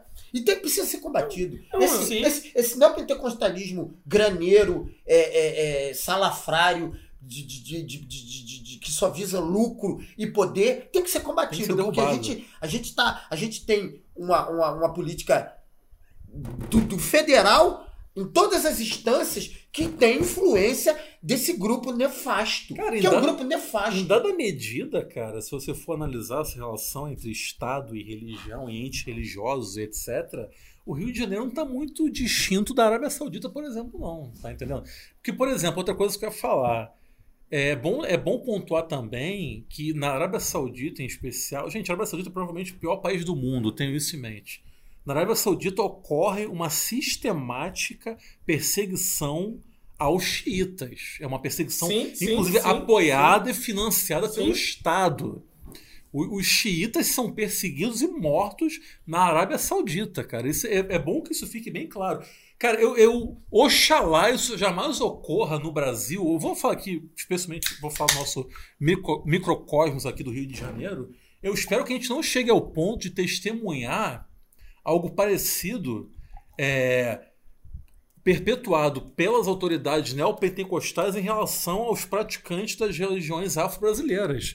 Porque você vê, cara, pega aqui no Rio de Janeiro o que tem de terreiro de Umbanda e Candomblé sendo apedrejado, incendiado. E, e- e quer falar do Irã, por exemplo, cara? Olha pro teu É, próprio cu, pô. A gente, a gente já vê as autoridades fazendo um pouco caso disso, né? Total, total. E aí você também vê uma conexão entre essa fé cega fanática e uma indústria da morte, que é o tráfico. Você vê a conexão entre Sim, isso tráfico é acontece milícia. no Oriente Médio. Você, você tem uma ideologia religiosa que dá substância para a atuação violenta de grupos. Aqui no Rio de Janeiro você tem Sim. traficantes evangélicos que estão atuando para tirar o demônio da comunidade. E aí você tem. Pô, o Jornal Extra mostrou uma série de reportagens ao longo de mais de um mês. Momento citei jornal extra. É, é, porra, mas foi, um- foi, uma, foi uma reportagem é, premiada. Não, tem, tem boas reportagens, E- e- e- e- impressionante. Cara, aqui, aqui perto da gente, no Morro da Aquaré, as pessoas. É, era proibido. Varal com roupa branca, o traficante batia na porta pra saber se é do candomblé. Se é da- porque ali não é lugar do demônio, Cara, não. isso é muito absurdo. Não, isso, é, fa- isso é bizarro. É bizarro. bizarro. E aí é Bizarro. uma conexão. Porque eu, eu- de boa, eu, eu- a gente tá produzindo o pior cristianismo do mundo, cara. Não, A gente produz o pior cristianismo do mundo. O, o, o evangelismo neopentecostal, a Baixada Fluminense é infestada de birosca da fé, porque é, é, é- é uma cabeça e uma sentença. E aí, meu amigo, cada um manipula dá, dá ao seu bel prazer uma ideologia religiosa. Cara, eh, religião precisa de lastro tradicional, de experimentação ao longo de anos e anos para você ir depurando-as. Por isso que as religiões mais tradicionais têm uma, uma ética, uma coisa mais. Agora você pega, meu amigo, o cara tava no tráfico e falou: ah, não quero mais ganhar dinheiro no tráfico, não, vou ganhar dinheiro na, na, na- na- com a Bíblia debaixo do É braço. banditismo. É banditismo. puro. Então, é, a gente está falando disso, né? Do absurdo que é viver sob um regime teocrático, mas o que, que é o Bolsonaro e a Mas sua é influência? O meu ponto é esse, cara. O brasileiro, com essa sua mania de se achar o suprassumo da sociedade ocidental, fica nessa coisa, nessa mania de achar que o Irã, por exemplo, a gente está falando do Irã, que é o nosso objeto de estudo e análise nesse caso, né? o, cara, o cara acha que o Irã, o cara se baseia no, na, na, na novela O Clone da, da, da Glória Pérez, pra É. achar que aquela porra é o Irã. O cara fica lá achando que o Irã é um monte de macaco alienado, alá, alá, alá. E, cara, não percebe que aqui, a gente aqui, repito, no Rio de Janeiro, está numa situação muito pior do que eles, cara. Quer ver outra coisa?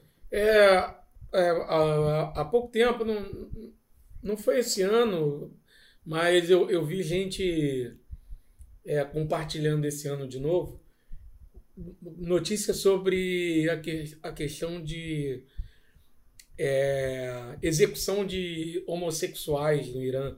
E que realmente acontece, né? Acontece Claro. a quexão de, de execução e de punição de, de, de homossexuais. Cara, assim, é claro que é uma coisa deplorável. Claro Sim, que, porra, sim. que eu não concordo, Lógico. evidente. Mas, No porra, Brasil não tem, né? no Brasil não tem execução, né? É claro que não é o Estado executando. É ma- mais ou menos, né? Até parece que um policial nunca fez, Lógico, lógico. nunca fez nada com um homossexual. É o país Mas- que mais mata trans no mundo, né? O Brasil. É o Brasil é, ma- mais pá, mata o público LGBT no mundo. Cara, um trans Porra. no Brasil tem expectativa de vida de 35 anos, mais Cara, ou menos. Aí como é que a gente vai falar, cara? É isso, é isso. Porra. A gente, a gente é, cara, a gente tem que assumir que a gente vive num, num país bizarro.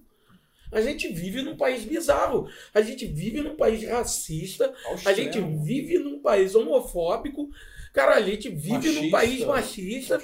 A gente vive num país bizarro, cara. Agora, o que mais entristece é perceber que a gente não resolveu os nossos problemas de relação social, que são históricos, dentro do racismo, dentro da homofobia. dentro- E aí, quando o mundo, o mundo se propõe a debater sobre essas questões, que mal ou bem isso vem evoluindo esse debate no mundo, a gente elege uma figura como Bolsonaro e a gente dá substância para uma por uma grande parte da população se negar a debater esses avanços que nas civilizações mais, digamos, respeitáveis já são conquistas sociais. Cara, a gente retrocede a passos largos aqui.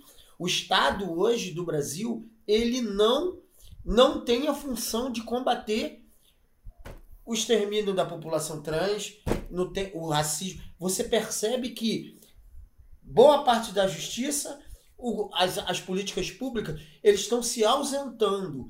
Por quê? Porque eles concordam, e aí é uma característica de, uma, de um regime teocrático que coloca a sua moral acima do direito. Ou seja, amigo, a lei aqui é a lei que eu julgo ser a moral Sim. de Deus. E aí a interpretação de Deus que essa galera evangélica tá fazendo, que dá substância, tipo Marco Feliciano, essa corja toda aí, que na, na- é, Olavo de Carvalho, enfim, a interpretação, a ética é eles que têm. Isso é muito próximo do governo americano no sentido E onde Olavo de Carvalho mora? Estados Unidos. Não. Coincidência? Óbvio É que o não. guru da Virgínia. Puta que O pariu. guru da Que Virgínia. ponto chegamos? Então, cara, é, é, é uma série de variáveis. Agora, isso é, é fascinante você perceber como as coisas estão interligadas. A gente debate uma série de questões e, assim, você tem os pormenores, como você falou, ah, lá no Irã tem né, leis e o Estado autoriza a matança de, de LGBT e tal. Os pormenores que eu digo, assim, são questões que, que, que, que lá é uma política de Estado.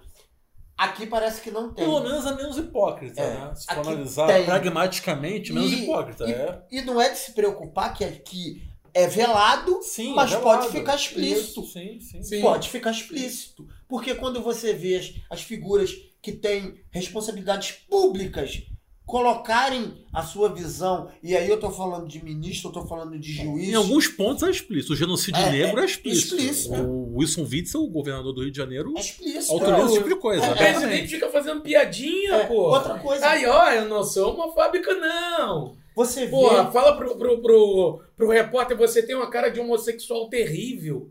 Porra. Você citou a morte do, do, do, do, do, do, do cap- do- do capoeirista, esqueci. É. É, mas, enfim, não teve nenhuma declaração de autoridades em relação a ele. Não. Aí morreu um MC escroto aí que quase matou a, a, mulher grávida, Porra. se suicidou. O governo deu uma declaração de pesar. MC Reaça. É, isso, cara, e desde lá a gente Ai, percebe claramente o silêncio sobre questões que são sérias e reações do governo em relação a questões que dão, que se ligam ao que eles pensam em termos de projeto de sociedade. Estamos mal, muito mal. E aí a gente vê o, o mundo, o mundo está sendo sacudido. E, E aí a gente quer escolhas- julgar o país do, dos outros, a sociedade dos outros. cara. Estamos mal. E- a, gente, a gente tem direito de julgar a sociedade de ninguém, cara. É isso. Então podemos ir pro próximo. Vamos, Pra vamos, próxima lá. pauta. Sigamos Próximo mais ou bloco. menos. Mas eu queria encerrar com um áudio também que Isso. nos foi gentilmente enviado pelo camarada André Ortega, também membro da revista Ópera, melhor revista independente de geopolítica do Brasil, que da América Latina. Eu perguntei para o Ortega quais seriam, na visão dele, qual, qual seria o prognóstico a respeito dos, de- do- dos desdobramentos desse conflito que se avizinha, ou que talvez não se concretize, entre Irã e Estados Unidos. Né? Em suma, eu perguntei para ele como, como ele enxerga o que pode ou não ocorrer daqui para frente, depois dessas tensões iniciadas aí nesse começo de 2020. Aqui quem fala é o André Ortega, da revista Ópera. E antes de tudo, eu quero mandar um abraço para todo mundo das trincheiras da Esbórnia, mandar minha saudação para todos os ouvintes e agradecer essa oportunidade de fazer um breve comentário a respeito da situação no Oriente Médio e dessa agressão que os Estados Unidos fizeram contra o Irã. Antes de tudo, eh, muita gente vem perguntado sobre o episódio do assassinato do general Soleimani, eh, Qassem Soleimani, ao lado do comandante iraquiano eh, Abu Mahdi al-Muhandis, seria um episódio que vai nos levar a uma guerra, uma guerra no futuro, uma guerra amanhã ou depois, ou no mês que vem. Sendo que ele é um episódio de uma guerra que já está em andamento. Uma guerra que tem sua origem na presença militar dos Estados Unidos daquela região. E o maior exemplo dessa presença militar, desse uso da força para atingir fins políticos, é a ocupação, a invasão e a ocupação do Iraque. Só que guerra não é feito só com, a, com os métodos da ocupação, de você pegar um exército e invadir outro país. Existem outros métodos.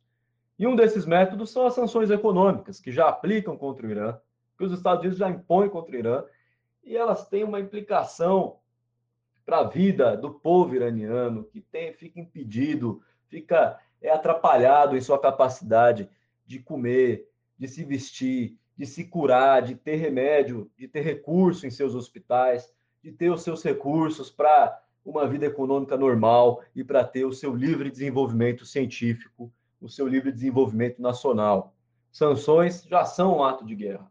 Então, essa guerra já está acontecendo. E os Estados Unidos usam métodos diversos, inclusive métodos não convencionais, como apoiar grupos terroristas e fazer atos terroristas, como esse que a gente viu agora, que eles partem de uma concepção da superioridade aérea, do que eles chamam de doutrina da superioridade aérea, que é a ideia de como eles têm um, uma tecnologia muito superior, muito mais desenvolvida, eles podem controlar os ares com a sua força aérea e podem bombardear quem eles quiserem para atingir os seus objetivos políticos. Nesse caso, usando o drone, né, que é um avião não tripulado, mas altamente armado.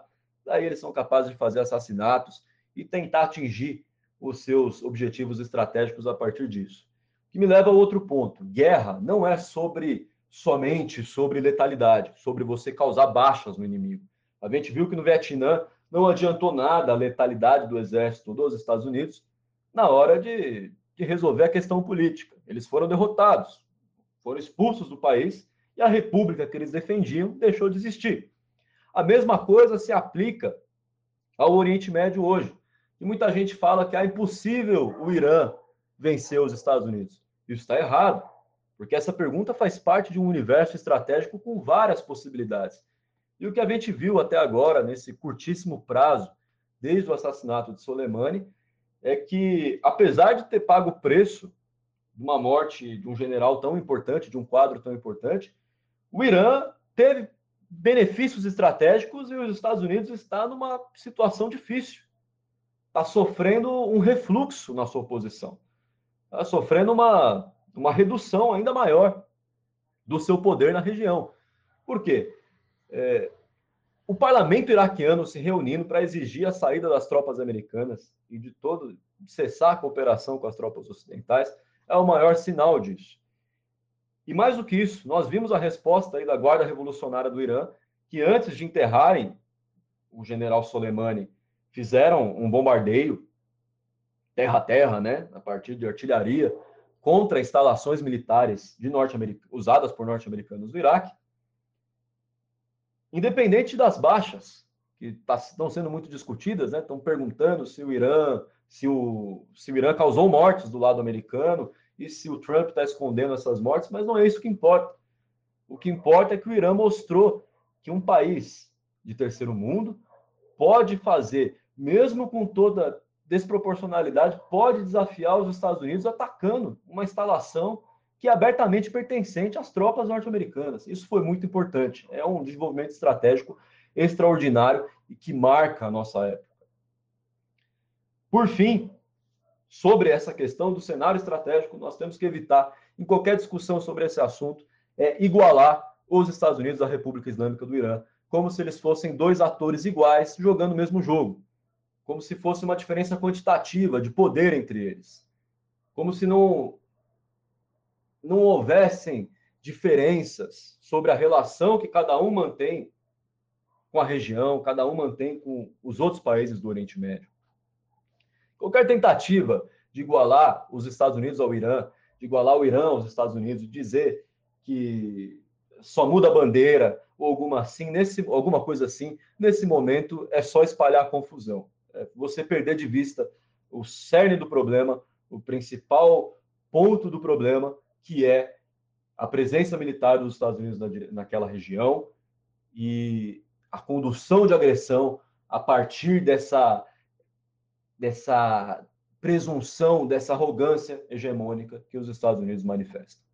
Eu achei muito interessante quando o André, o André Ortega fala que, na verdade, a guerra não está para começar, né? ela já começou. Sim. Porque as pessoas têm essa imagem, né, até muito cinematográfica da guerra, né? como um inimigo atirando no outro, né, no campo de batalha ou nas trincheiras, etc. Quando na verdade você tem estratégias de guerra, que inclusive são muito bem utilizadas pelos Estados Unidos, que é justamente no sentido de você tentar, por meio de várias atitudes e sanções econômicas vis, enfraquecer o seu adversário, né? que aqui no caso é o Irã. Né? E, e, você vê também como essa questão da guerra, né, do conflito, ele não é apenas bélico, mas a, base é estratégica. Né? Que, por exemplo, você pode ter uma guerra, como ele bem pontuou e o Adriano já tinha citado antes aqui a guerra do Vietnã. Né? Você pega, se você for pegar em números a guerra do Vietnã, morreram mais vietnamitas do que norte-americanos. Quase 10 vezes mais. Porém, quem venceu? O Vietnã. Vietnã. Não é questão só de números, né? A galera tem uma mentalidade, uma mentalidade de videogame de achar que quem vence a guerra é quem mata mais. Na verdade, quem vence a guerra no final é quem derrota politicamente o seu adversário. Nessa, nessa, nesse, na Netflix, nesse, série. nessa série tem, tem um episódio que pra mim que é um episódio. Tem, que, é uma, uma cena que pra mim é emblemática.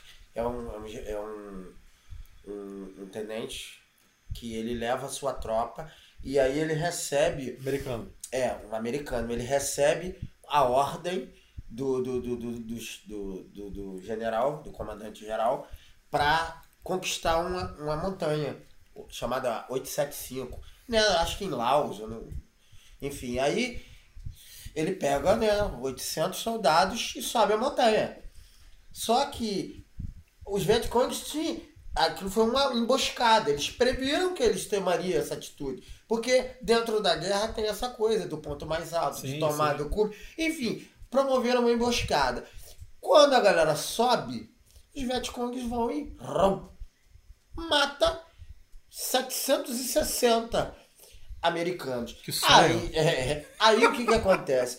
Através do rádio eles chamam a Força Aérea, vem a Força Aérea americana, extermina, explode a montanha, digamos assim, de uma forma metafórica, mata todo mundo que está lá e consegue é, é, ganhar na Força Aérea.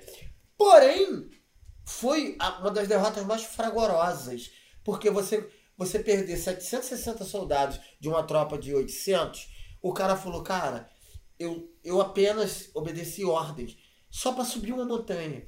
E a gente subiu lá e depois desceu. E não tinha pra nada.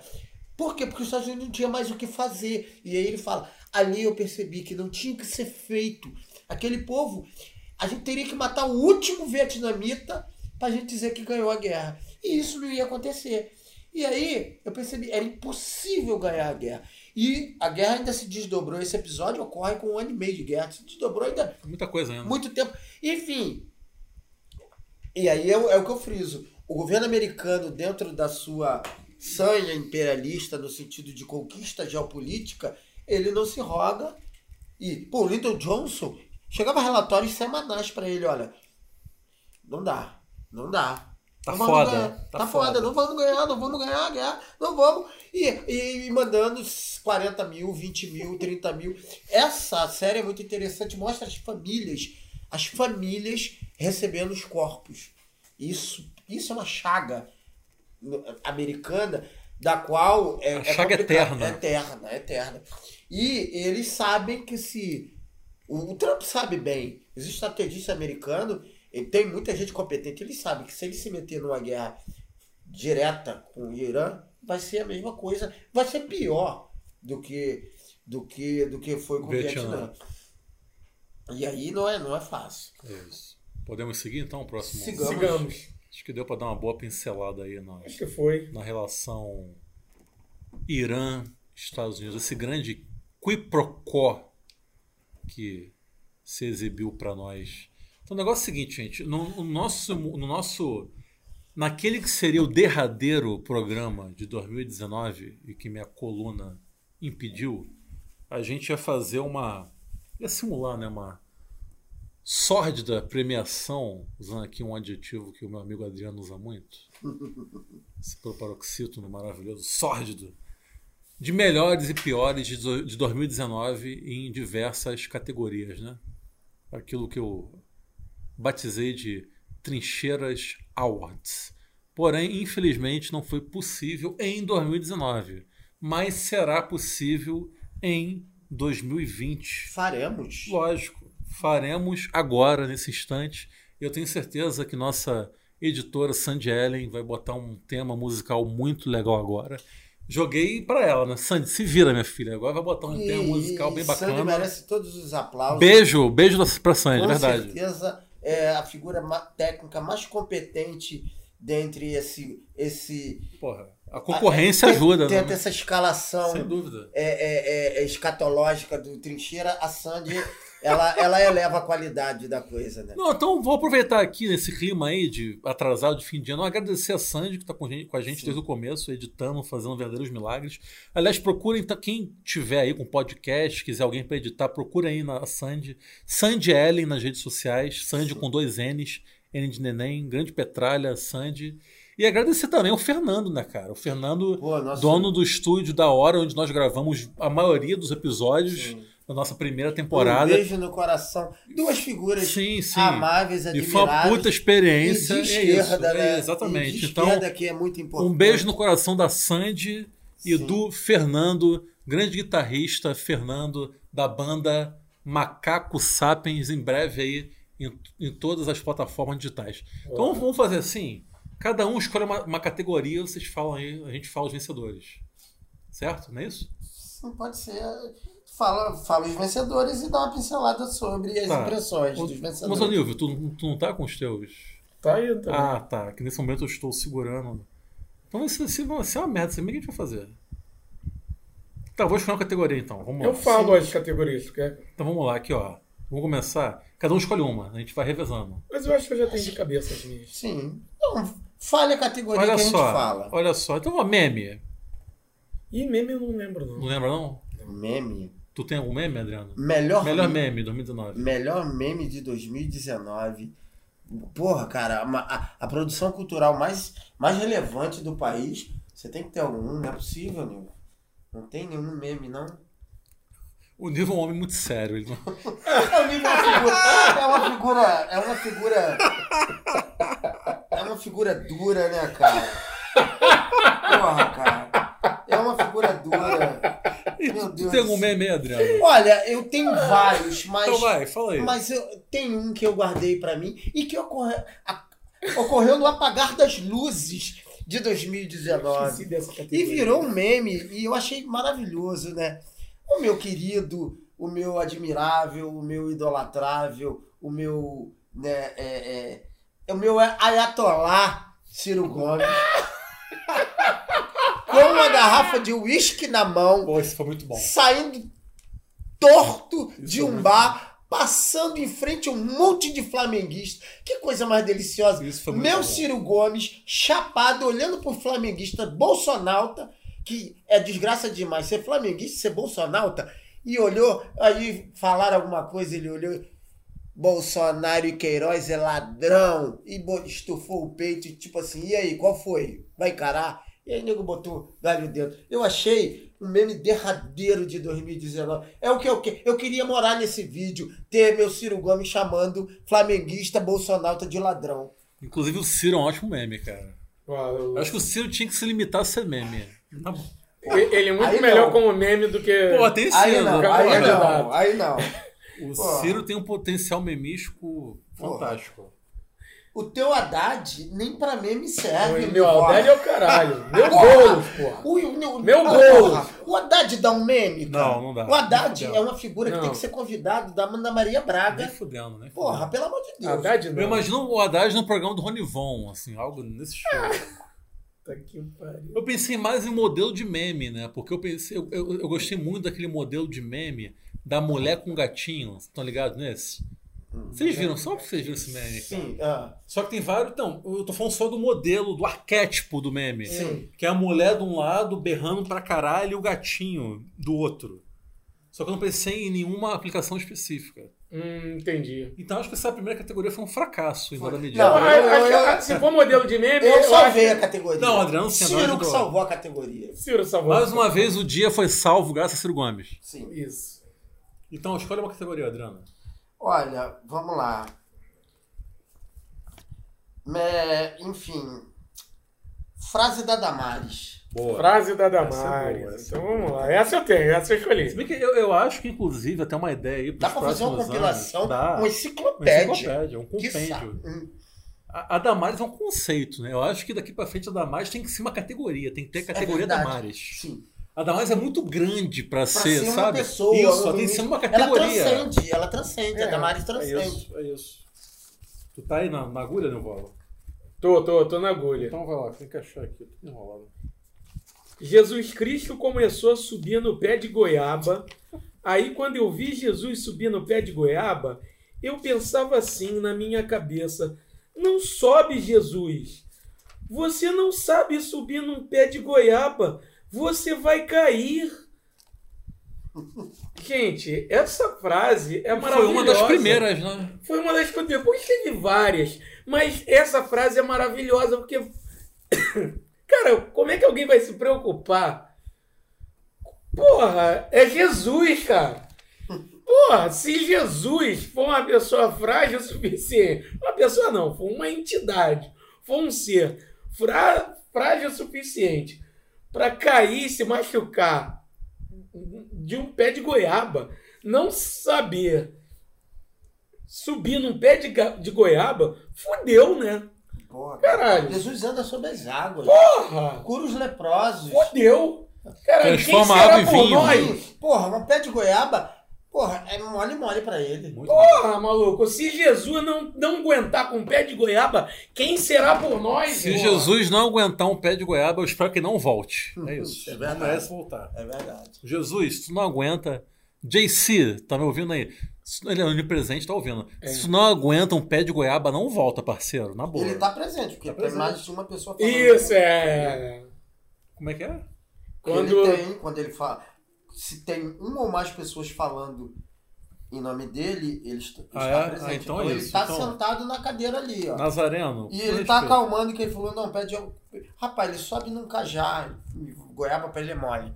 Então vai lá, Ele Adriano. sobe numa jaca, eu, eu acho que uma coisa, uma frase dela que eu achei emblemática, dentre várias, quando ela falou da formação acadêmica dela. Que ela falou que tem um mestrado. Só que foram levantar, ela não tem registro né, de formação de pós-graduação. Aí ela me sai né, com uma coisa ligada à fé, que ela fala, o meu mestrado é bíblico. Ela tem um mestrado bíblico. Agora, foi, não foi o FRJ que carimbou. Mas foi de Deus. Eu acho que foi carimbo da Universal com firma, assinado e firma reconhecida de JC. É isso. Mestrado bíblico. Porra, como contrariar, né? Como contestar. Porra. E ainda deu uma manchadinha de goiaba, né, porque ele Minha vez. tinha né? acabado de descer e. Então, na verdade, eu escolhi como frase da Damares uma não frase da Damares. Que foi algo que ocorreu em 25 de outubro de 2019. Que foi quando a nossa queridíssima Damares convocou uma entrevista, ficou em silêncio e depois declarou que se tratava de uma performance. Depois não entendem quando eu odeio arte contemporânea, né? Caralho! Arte porra. pós-moderna. Puta que pariu! No fim das contas, a Damares é uma performer. Ela realizou uma performance. E depois declarou que, na verdade, era porque nenhuma mulher pode ficar em silêncio. E a Damares representou todas as mulheres brasileiras que são silenciadas Caralho. diariamente, cara. Seja nas suas casas, no seu ambiente de trabalho, ou em qualquer, nas, nas ruas, na rua, na chuva, na fazenda, numa casinha de sapê. Então é isso. A minha frase é uma não frase, é uma performance da Damares e que eu reitero: Damares tem que virar categoria, porque Damares é uma ideia. Nilval, escolhe uma categoria aí. Não, então, já que vocês vieram com frases é o pior ministro do Bozo. Puta que pariu. É, Posso ir? Difícil me Vai lá. Ventralb. É, Eu, eu vou acompanhar o, re- o relator. Ventralb. Vai Traub. Era um idiota. Não dá, não É, dá, não não dá. dá, não dá pra. Qual foi a última dele agora? O que, que ele errou? Qual foi a Impressionante. palavra? Impressionante, Impressionante com C. C. Puta Ele é que pariu. impressionante, o Ventral. Porque, na verdade, o Vélez, o Vélez é uma figura pitoresca. Só que o Vélez. Eu tinha até esquecido o Vélez, É, cara. mas ele é uma verdade. figura pitoresca. Porque, cara, ele ficou vagando, sem saber o que fazer. O Vélez, ele ficou aqui sem saber o que fazer. Alguém falou, tem um cara, busca um cara lá na Colômbia lá, e ele chegou aqui, enfim. Só que o não saber o que fazer é uma vantagem. O problema do governo Bolsonaro é quando a- alguém acha que sabe o que está Sim, fazendo. sim, É. sim. E o- a proatividade do governo Bolsonaro é negativa. Isso, ele conseguiu ser pior do que o Vélez. O não saber mais sincero, Com né? certeza. É isso. Porque ele não fez nada. Sim, Agora sim. o Weintraub quer fazer. Isso. Essa proatividade é nefasta. Então, cara, é foda. Não, o Weintraub é unanimidade. Cara, e ele, porra, de, de, com aquele guarda-chuva. Não, é ridículo. Puta, é ridículo. aquela performance É ridículo. dele. Chuva de. de, de, de Não, ele se acha engraçado, né, cara? Puta que pariu, aquela corra Jim Kelly dançando na chuva. Ah, que isso. Cara, de boa. Ele é Eu fico, tosquíssimo. eu fico pensando, assim, óbvio que eu não espero de quem votou no Bolsonaro, quem defende o Bolsonaro, quem acha que, que fez o certo, que vá ter noção, porque não tem noção de porra nenhuma.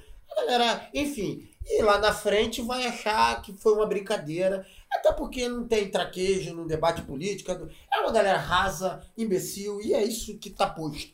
Agora, o que que a gente. Eu fico imaginando daqui a 10 anos, quando a gente parar para pensar qual seria a nossa memória afetiva em relação ao governo Bolsonaro. Caralho. Porque vai ser. É possível isso? Eu vou contar para as gerações mais novas. Ah, eu acho que a É. Damares vai rolar É, memória quando eu falar assim, Não é. caraca, é tivemos fofa. um governo que tinha esse tipo de atitude, esse tipo de atitude, esse tipo de atitude. Cara, é, é, é- vai ser, vai ser, vai ser curioso, vai ser curioso. Podemos pra próxima? Sim. Então vamos lá. Melhor jogo de futebol. Posso falar, meu? Pode. Vasco 4, Flamengo 4. Ah, eu 13 vou continuar novembro acompanhando o relator. 2019. Também, não tem como não. Mas eu, eu tenho uma menção honrosa. Pode, pode, pode fazer. 5x4 Fluminense em cima do Grêmio. Porra, Pô, bem lembrado, bem lembrado. muito bem lembrado. Pô, Jogaço do caralho. Jogaço do caralho. O time Fluminense é curioso, né? O time Fluminense tinha uns rompantes assim. Tinha. Mas é o Fernando Diniz, Fernando técnico. Diniz, Ele ocasiona essas Era bizarrices. um alquimista é, é, subversivo. Ele era É, um alquimista é. subversivo. Tinha hora que É. ele tirava, fazia ouro, tinha hora que ele fazia bosta. Isso. É, é, é. Um alquimista dialético, né? É, é verdade. Isso. Do, do, do Valentim, Botafogo do Valentim, não dá pra falar nada. Não, Não, pelo amor de Deus. Finge que nem existiu. Nem o. Vasco do Valentim. Quem Não, prendeu o Vasco também esse Deus, ano? Pelo amor de Deus. Tá que pariu. Então, então foi isso. Futebol já foi. Então É. vai adendo. Escolhe uma categoria. Uma categoria tem. Né? Enfim, vamos, vamos, vamos passear por uma, uma seara que vocês gostam. Não, peraí. Mó derrapada da esquerda. Eita Ah, agora, caralho. agora eu quero ver. Batata Amaral, né? Porra, Batata Amaral, né? foda, né? Esquerda acreditando no potencial revolucionário de Verdade. Batata Amaral. Batata É Amaral. verdade. Pode ser. é é. Eu, Se bem que a esquerda brasileira é uma grande derrapada por si só, É. né? Convenhamos. Mas eu, eu vou sair dessa porra de ficar sempre na unanimidade. Eu vou. eu vou. Eu vou entrar na- nessa porra dessa. Pra mim, a maior, maior derrapada foi essa briguinha cirismo e petismo. Essa porra encheu o saco em 2019. Mas você participou dela, Nilval, não? Claro. Mas, Com o Adriano, inclusive. Sim. né? É eu, com o Adriano. Então, uma autocrítica, é isso? Vitor Loredo, eu também participo do. do- É não, mas calma aí. Eu não sou nem cirista nem petista. Ah, entendi. Cara, pô, mas você... só- Mas, você... Mas eu, eu batia nos dois, inclusive, às Ah, vezes. tá. só um adendo aqui. Dia 6 de janeiro passado Hum. foi aniversário de duas figuras, dois pilares do cirismo da Zona Oeste. Vitor Loureiro e Alexandre Brito. Um abraço Eles fazem no dois, mesmo dia? de mão dadas. Quem, é quando- mais, quem é mais chato entre os dois, cara? Ah, é que difícil. hein? isso. São figuras. Eles nos Não, ouvem? mas a, a política. Eles sim, nos claro. ouvem? Não, eu gosto... Ô, Alexandre, tá me ouvindo? Eu, Eu gosto de vou- Eu vou me você. calar, eu vou Mas me calar. você, enquanto cirista, é chato pra caralho. O Vitor nos ouve? Mas a militância requer, Esse requer Vitor- hostilidade. Eu não sei se o Vitor ouve. Acho que não, ele é muito estrelinha pra ouvir a gente. Não vou ouvir, não. É, mas você ouve, te acha estrelinha pra caralho, o Vitor Loredo, é isso? Mas enfim, é a derrapada da esquerda, eu acho que é não reconhecer Ciro Gomes como uma figura que pode estar Como- no timão Como grande timoneiro, eu falo isso. Como da grande... O timoneiro da Revolução do Brasileira. destino do progressismo do- Eu- da política brasileira. Eu, eu vou me posicionar. Esse- Eu acho que o Alexandre é um é pouquinho derrapada. mais chato que o Vitor. O, o Vitor, Pô, então tá coisa tá feia pro Alexandre. porque o Vitor, ele, ele pessoalmente, ele é mais vaselino. Não, não, eu, tô me, eu tô me baseando pela internet. Não, Pela persona da Então. pessoa na rede social. Eu Ah, não. por isso. É pela isso. internet o Vitor é chato É pra isso tô caralho. falando. Pela, pela internet é tete a tete. Não, eu tô falando disso. Pela internet é tete Não, a tete. pessoalmente o Alexandre é um amor, por exemplo. Falando- Pela internet é tete a Gente, tete. não é pessoal, Não, persona então. na internet. Pessoalmente, o Alexandre é gente boa. Só que quando você vai discutir, ele mantém essa, o cirismo dele. O Vitor, ele fica mais Inclusive, vaselina. o Nilvio passou o Réveillon envolto de, de cirista. Cirista, né? claro. Essa experiência, Nilvio? É, Eu você fiquei saiu, preocupado. Você, você entrou em 2020 um pouco mais nacional Eu desenvolvimentista? confesso que eu não? fiquei preocupado. Inclusive, teve um determinado momento começaram a falar de Ciro. Eu falei, ai, caralho. Mas, beleza, Sobreviveu. sobrevivi. É, para ver que, que cada vez mais os momentos são cada vez mais recorrentes, ambientes em que o cirismo se estabelece. Vamos para a próxima. Então Vamos, vai vamos contigo, lá. Nilval.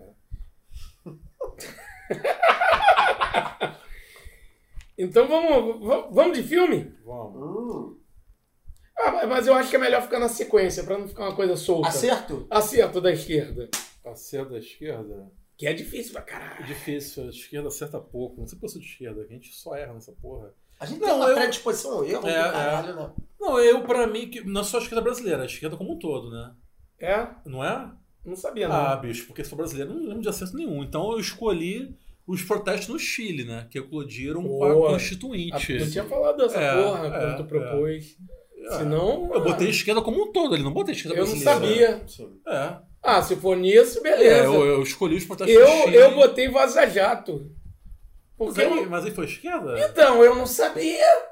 Eu não sabia, eu tentando num cata-cata aqui, eu falei, caralho, que. Aliás, o Intercept tá quietinho agora, né? É. Tá quietinho. Fazendo, fazendo um balanço da Vaza Jato, eh, se mostrou algo grandioso, porém dentro da. E aí é foda, né? Ah, O que a gente vive aqui, a sociedade brasileira tá de um jeito que não foi capaz. No primeiro momento, pa- parecia que a coisa ia promover grandes fissuras, mas hoje a gente tem aí, dentro dessas, dessas pesquisas aí, o, o nosso fascista mais. O nosso fascista mais preparado intelectualmente como uma figura mais, mais é, admirada. Não, foi o que a gente viu. Moro. Quem, Ah, quem tá. realmente se fudeu foi o Dallagnol. Dallagnol, É. né, a carreira da- Dallagnol hum, É. né, não estagnou, ele não, não vai passar o daquilo Adriano, qual foi o grande acerto da esquerda? Cara, eu acompanho você com, com o Chile, porque Não, também dentro da. Não, não tem como negar que Também foi. acompanho. Se Que for, surpreendentemente foi, foi orgânico, foi popular. Teve, a- teve, teve. Como é que se diz? Desdobramentos. Teve desdobramentos. E a gente tinha até uma certa e não se desconfiança. deixou cooptar, né? Sim, sim. Isso que foi muito bacana. Tínhamos uma desconfiança Lógico. Sim. e, dado que a gente passou aqui em 2013, foi diferente o Chile. Isso não só aí- aqui, como na França é, também. é, é, né? é, é de bater palma, é de bater palma. Então sou eu agora, né? Isso. Ah, então vamos filme. Filme, filme. Que a princípio ia ser dividido, ia ser filme brasileiro e filme internacional, né? É. Mas o Nilval deu o golpe vai ser só filme. Mas Você é quer por conta- manter Não, mas por conta disso, eu vou ter um monte de menção honrosa, só de sacanagem. Sim, Tu fácil. quer manter dividido? Não, por tanto faz, bicho. Não, não, sério. Quem começa aí? Começa Nilval, vai, vai, vai tu. Quer dividir ou não? Se- A gente pode manter dividido, então. Divide então, vai lá. Então, Não, é. o brasileiro vai ser unanimidade, né? É Bacurau. Bacurau. Coral. Eu, eu, eu, eu jogo uma menção honrosa aqui pra Vida Invisível. É, eu não vi ainda Vida Invisível. Só de nós, só você viu. Eu acho que sim. Você, Nilvio. Você é Nilvio. Eu sou Nilvio. É, porque a pessoa Nilvio? tá ouvindo. Não, porque a pessoa. Meu nome você é Nilvio. Porque, sim. não, porque a pessoa que tá ouvindo ouve eu falar, você não sabe se é você, Nilvio, ou você, Adriano. Mas você falou Vocês têm você, que sou eu. Vocês têm que pegar esses cacoetes Ah, aí, sim. senão pode É. com ela. Se a Tá. gente quiser ser um podcast de sucesso um dia. Não, mas A sério. quer. A gente quer, né? Ô, Nilvola, então fala um pouco aí do Vida Invisível. Tu acha que valeu a indicação, a pré-indicação a Oscar? Foi merecida? Então, cara, eu assim, filme por filme, é, eu acho que tanto tecnicamente como a- a- até a- em termos de até a questão pessoal minha, Bacurau é melhor, é melhor filme. É, é, é, sob qualquer perspectiva, para mim, Bacurau é o melhor filme. Agora, quer dizer, sob qualquer perspectiva, não. Sob a perspectiva pragmática, se a gente for analisar pragmaticamente, olhando o Oscar, eu acho que a- a- realmente poderia ser uma escolha é, acertada. Não, não digo que tenha sido uma escolha errada. Uhum. Entendo a escolha de A Vida Invisível. né? É, porque realmente, para a academia olhar é, o, o Bacurau, aquela. Né, porque realmente pegam e ah, olham o gringo de uma forma estereotipada. Mas é uma estereotipa, é, estereotipização de, de forma é, Estereotipou foi pouco. é proposital. Aquela coisa é proposital. Americano Sim, tem sim. mais estereotipar Sim, mesmo. Pau no cu é, pra, é pra gente. pro- É, é proposital. Sim, é, é- óbvio, sim. sim. Eles se auto-estereotipizam, sei, sei É. lá. Estereotipam. É, o American Way of Life é um, é um arquétipo de uma sociedade que eles querem É estabelecer. meio com acerto de contas mesmo, Sim, imperialismo. É, é, mas é, é proposital. Foda-se. Então, mas realmente, quando, quando a, me- a academia do Oscar vai ver aquilo ali, é, eu acho assim, para quem foi escolher, para quando pensou, cara, eu acho que a vida invisível vai se enquadrar melhor. E eu acho que Mas realmente. é um belo filme, a Vida Invisível. Ah, sim, sim, tecnicamente, realmente o filme é bom. Até porque o Karen Anunes é um ótimo diretor. Sim. E realmente tinha, por exemplo, o Rodrigo Teixeira na produção. Que... Aliás, o cara produz tudo, né? Ele Sim, produziu o Farol, inclusive. Farol, que eu vou pô, falar Farol. pouco, inclusive, dele. né? E, e, porra, tá, tá na produção de Ad Astra, sim, sim. né? sim. Então, acho que. Produziu Me Chame pelo seu nome também. Sim, sim. Então, pô, o cara é um cara conceituado. Eu acho que foi, uma, uma escolha acertada. Agora, porra, é fato que, que a academia do Oscar caga pra gente. Agora vem cá, a gente teve um programa sobre Bacurau, não vou ficar aqui me estendendo não. Mas eu tenho, eu tenho percebido uma coisa nas minhas redes sociais, eu quero saber se tem ocorrido com vocês também. Tem aparecido de uns tempos pra cá um monte de otário revisionista de Bacurau. Uma galera que viu Bacurau depois de todo mundo quer meter uma, bom, uma, uma banca de que Bacurau não é isso tudo. Cara, vi- tu viu isso? Cara, eu vi uma postagem. que a, a edição, a montagem Ah, não é fode, ruim. Não fode, não fode. Eu vi uma postagem que me irritou muito. Um cara, um texto, o cara falando, ah, não, porque não, não veja Bacurau como isso, como aquilo, não sei o que. Bacurau não é isso, como aquilo, não é um filme revolucionário, parará, pão doce. Aí, aí, aí o cara meio que rematava o texto falando, ah, não, não, não seja um intelectualoide. Sendo que o cara bancou o intelectualoide o texto inteiro. inteiro. Então, esse idiota tem, tem que ser o seguinte, meu amigo, você não está nos ouvindo, mas fica aí o- o- a força simbólica aqui do meu discurso. Gente, olha só, o filme, depois que sai da mão do diretor, não pertence mais a ele. A nossa relação com a arte é totalmente subjetiva. Tá entendendo? Cambada de filha da puta. Então o cara tem o direito de assistir o filme e interpretar da forma que ele quiser. Então, totalmente legítimo alguém enxergar um componente revolucionário em Bacurau e o cara não tem o direito de chegar e falar ah, por A mais B, que não é o caralho, meu irmão. Não existe essa porra, Cara, cara. o clássico não se torna clássico por análises acadêmicas. Um, tá, um clássico se torna clássico por um acolhimento social. Claro, pô. É, é, é. E aí, não estou dizendo que esse cara fez uma análise acadêmica. Eu quero dizer o seguinte: que ele tá. Te... Cara, isso, é- isso acaba sendo, um- em certa medida, um, um caguete das redes sociais.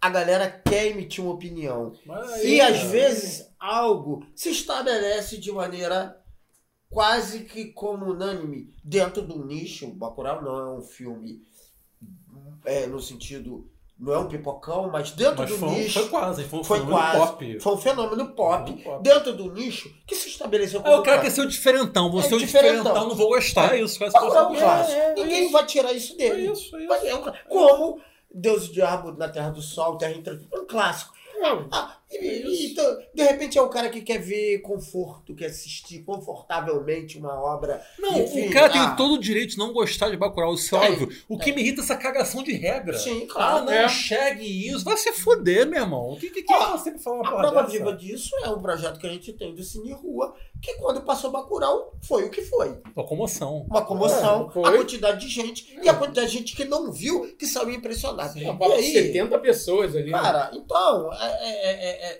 é- é definitivo. É um clássico, já é um clássico definitivo do cinema brasileiro. Então, minhas menções honrosas aqui do filme do cinema brasileiro, cinema nacional. Inferninho, tu viu, Nilval, o filme? Não vi. Porra, lindo. Filme lindo. Mais um exemplar do cinema nordestino. Dirigido por dois cearenses, Pedro Diógenes e Guto Parente.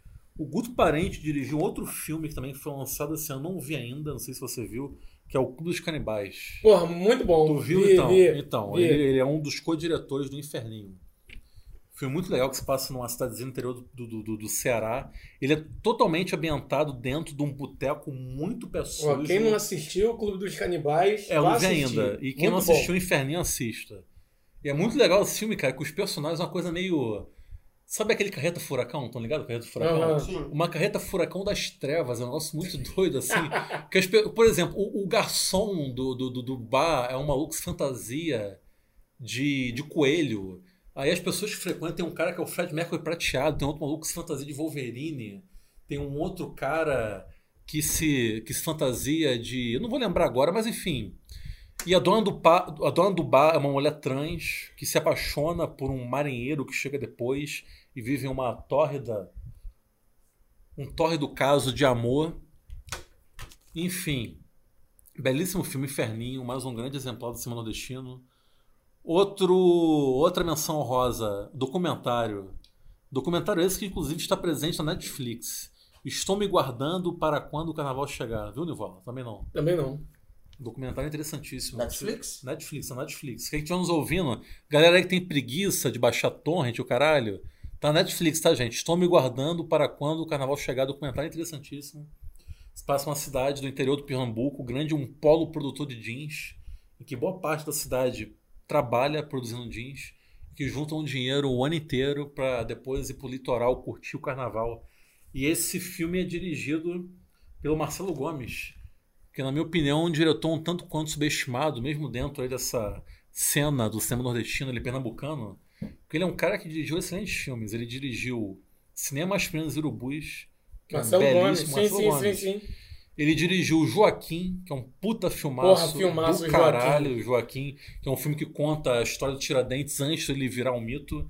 E ele co-dirigiu ao lado do Carinha Nuz, que é o cara que dirigiu agora A Vida Invisível, um documentário lindíssimo chamado Viajo porque preciso, volto Porra, porque te esse amo. filme é muito que é foda. maravilhoso, que é Muito maravilhoso. foda. Então, enfim, é isso. Viajo porque preciso. Não, desculpa. É, estou me guardando para quando o carnaval chegar. Filme brasileiro, documentário brasileiro, É sobre disponível. Toritama? O lugar é Toritama? Toritama, Eu exatamente. tive lá. É, Teve é um- lá? É um, é, um, é, Ah, legal. é um polo, assim, sem nenhum tipo de regra. Nosso andarilho, É, né, do. Sem nenhum tipo. Cara, a galera produz em casa. Isso. As isso. empresas botam. botam Produção artesanal, Ah, isso. Cara, é. é, é, é, é uma É, parada nosso, assim. é o nosso rodado do trincheira. É. Mas é, é impressionante. É, é, é a explo- Sem nenhum direito de trabalhista. Nada, E nada, é, nada. É, é incrível. Então, tá no Tá- Netflix, Adriano. Assiste Sim. lá que tu vai gostar. lá, vou lá. vou lá.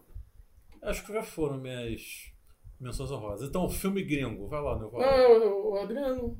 Ah, Bacurau, porra. Ah, Bacurau. É. Óbvio. Filme gringo. Ah, filme gringo vai ser, acho, quase unanimidade também, né? Será? Não sei. Parasita. Parasita, sim, Parasita. Eu não vi Parasita, então Parasita. vou colocar. Vou colocar o Pipocão, Arrasa Quarteirão, Coringa. Coringa, Coringa, boa, boa menção. Porque. O Coringa é minha menção rosa. É. É, no caso, eu Minha não menção vi. honrosa vai ser Era uma vez em Hollywood. Puta merda. É, Ih, rapaz, agora vai dar. Essa Vai- é minha menção desonrosa. Vai dar mais problema minha do menção que, desonrosa era uma vez em Hollywood. Minha menção desonrosa. Bom, eu tenho que assistir, eu vou assistir de novo, era uma vez em Hollywood. Mas Assiste, ah, assiste. eu assisti uma vez, me decepcionei. e- e- É. Eu falei no último programa, não foi? Era uma vez em Hollywood? Falei. Falou.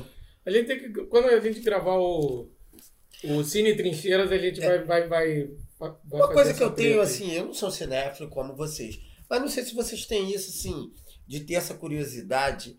Eu, eu, eu, não sou desse que acha que quando um filme faz muito sucesso, quando uma obra artística faz muito sucesso, necessariamente ela não tem qualidade. O poderoso chefão tá aí pra É. provar. Eu acho que e- e isso me instiga mais. E pra mim me chamou muita atenção. Cara, é, é, Coringa não é um filme fácil. Não foi um filme feito. Não, não é fácil, não. arrasa quarteirão. Porém, Não, não foi mesmo. Não foi mesmo. Não, não. Foi surpreendente. Porém, é surpreendente quando ele, a obra consegue estabelecer uma comunicação e passar uma mensagem. Por isso que eu acho que se torna um clássico, da mesma forma que foi Bacurau. Pô, quando o, o, o, o, Mendonça Filho achava que Bacurau seria o que foi, Sim. teria trajetória. Tanto eu Coringa acho que- como Bacurau foram filmes de arte, É, cara. então, e quando. É, Yuri não gosta muito disso, né? Filme de arte. Não, Não, porque eu É, não, mas- né, não, mas eu entendi, É, é, um que nome dizer. estabelecido. É, É, é um é, rótulo, isso, é rótulo. Mas assim, É que é redundante pra caralho. Eu, mas- É, cara, sim. eu me deparei várias vezes é, é, com pessoas debatendo sobre Coringa e Bacurau que não são pessoas que têm, como vocês dois, que têm a, a, a, a, Um a- aprofundamento. o- né? é, aprofundamento Um acúmulo. e acúmulo Sim, sim. e a mania de conversar sobre filmes. Mas Bacurau me surpreende mais. É. Coringa, bem ou mal, é um personagem que Sim, chama atenção. sim, sim. Bacurau não, é um, Sim. é, é um, é um filme do Cleber Mendonça Filho que até então era um diretor relegado, digamos, ao círculo cinéfilo, né? Um, não, não um cara conhecido do grande público. Cara, eu vi gente, cara. Pô, eu vi pessoas que eu sei que não tem um grande acúmulo cinematográfico em termos de consumir filmes aí chamados filmes de arte impressionadas com Bacurau.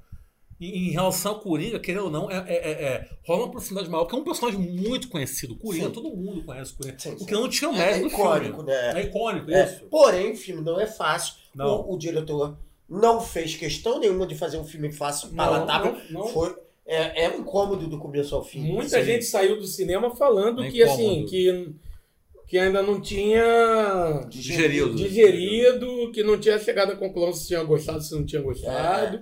Só é depois que. E isso que eu acho que tem, é, é uma obra Agora, grandiosa, é isso. Pode dar spoiler? Já pode dar spoiler. Pode, Sim, pode. Eu só lamento que o corte final do filme não tenha sido na cena em que ele sobe na viatura Sim. e faz a maquiagem de sangue. Sim, eu acho que seria ali é- um final apoteótico. Apoteótico, eu acho é. que faltou ousadia ao Todd Phillips, o diretor, para terminar ali. Ele ele optou por um final mais convencional, bonitinho, fofinho ali, aquela coisa ali, The End. É, foi. Acabou com o The End, não precisava acabar É, com o The End, é. né? Cara, se rola um corte final ali do Coringa, aquela cena dele fazendo aquela- aquele sorriso de sangue, seria, puta que pariu, um final pra entrar na história. Porém, entretanto, contudo, não estraga de forma nenhuma um filme, belíssimo filme, puta estudo de personagem e atuação primorosa do Joaquin Não, Phoenix, Joaquin Phoenix. que aprendeu direitinho com o nosso querido Robert De Niro no Rei da Comédia e no Taxi Drive. É isso, foi ali a fusão do Rei da Comédia com o Taxi Drive, ele aprendeu direitinho. Até porque é um puta ator, Joaquin Phoenix. né? Não, Joaquin Phoenix, porra. Cara, e Parasita é já nasceu clássico também. Filmaço Não. cara. Cara, e o Parasita dá pra entrar nisso que o Adriano falou, cara. Porque é um filme sul-coreano. Não, e tu sabe que ele tá sendo cotado pra entrar como melhor filme. Ah, é? Lógico, eu não sabia. É, já, já há um lobby pra ele entrar E, como melhor e é, filme. uma- é um outro filme também que em, outros, em, em outras épocas ia passar batido do chamado grande público e que eu tenho visto muita gente também que não está acostumada a consumir esse tipo de cinema, cinema asiático, mais especialmente cinema co- sul-coreano, impressionado com Parasita. Aliás, o grande mérito do Parasita é esse, né, cara? É um filmaço do caralho, a direção primorosa, o roteiro perfeito. Aliás, já vi duas vezes Parasita, o que é muito raro assistir um filme assim, duas vezes num, num, num intervalo tão curto de tempo. Cara, e o filme melhorou depois que eu vi a segunda vez. É um negócio impressionante. Filme maravilhoso. E é um filme para todos os gostos, cara. É um filme Sim, não. que, cara, eu Mas, acho difícil alguém não gostar de Parasita. Não, porque né? E é um filme de fácil assimilação. Eu até comentei no último episódio, é um tema muito universal. Que é um filme que se passa na periferia do capitalismo e tudo mais. São problemas aí muito parecidos com o que a gente testemunha aqui, que a gente passa aqui. Enfim, filmaço da porra, Parasita.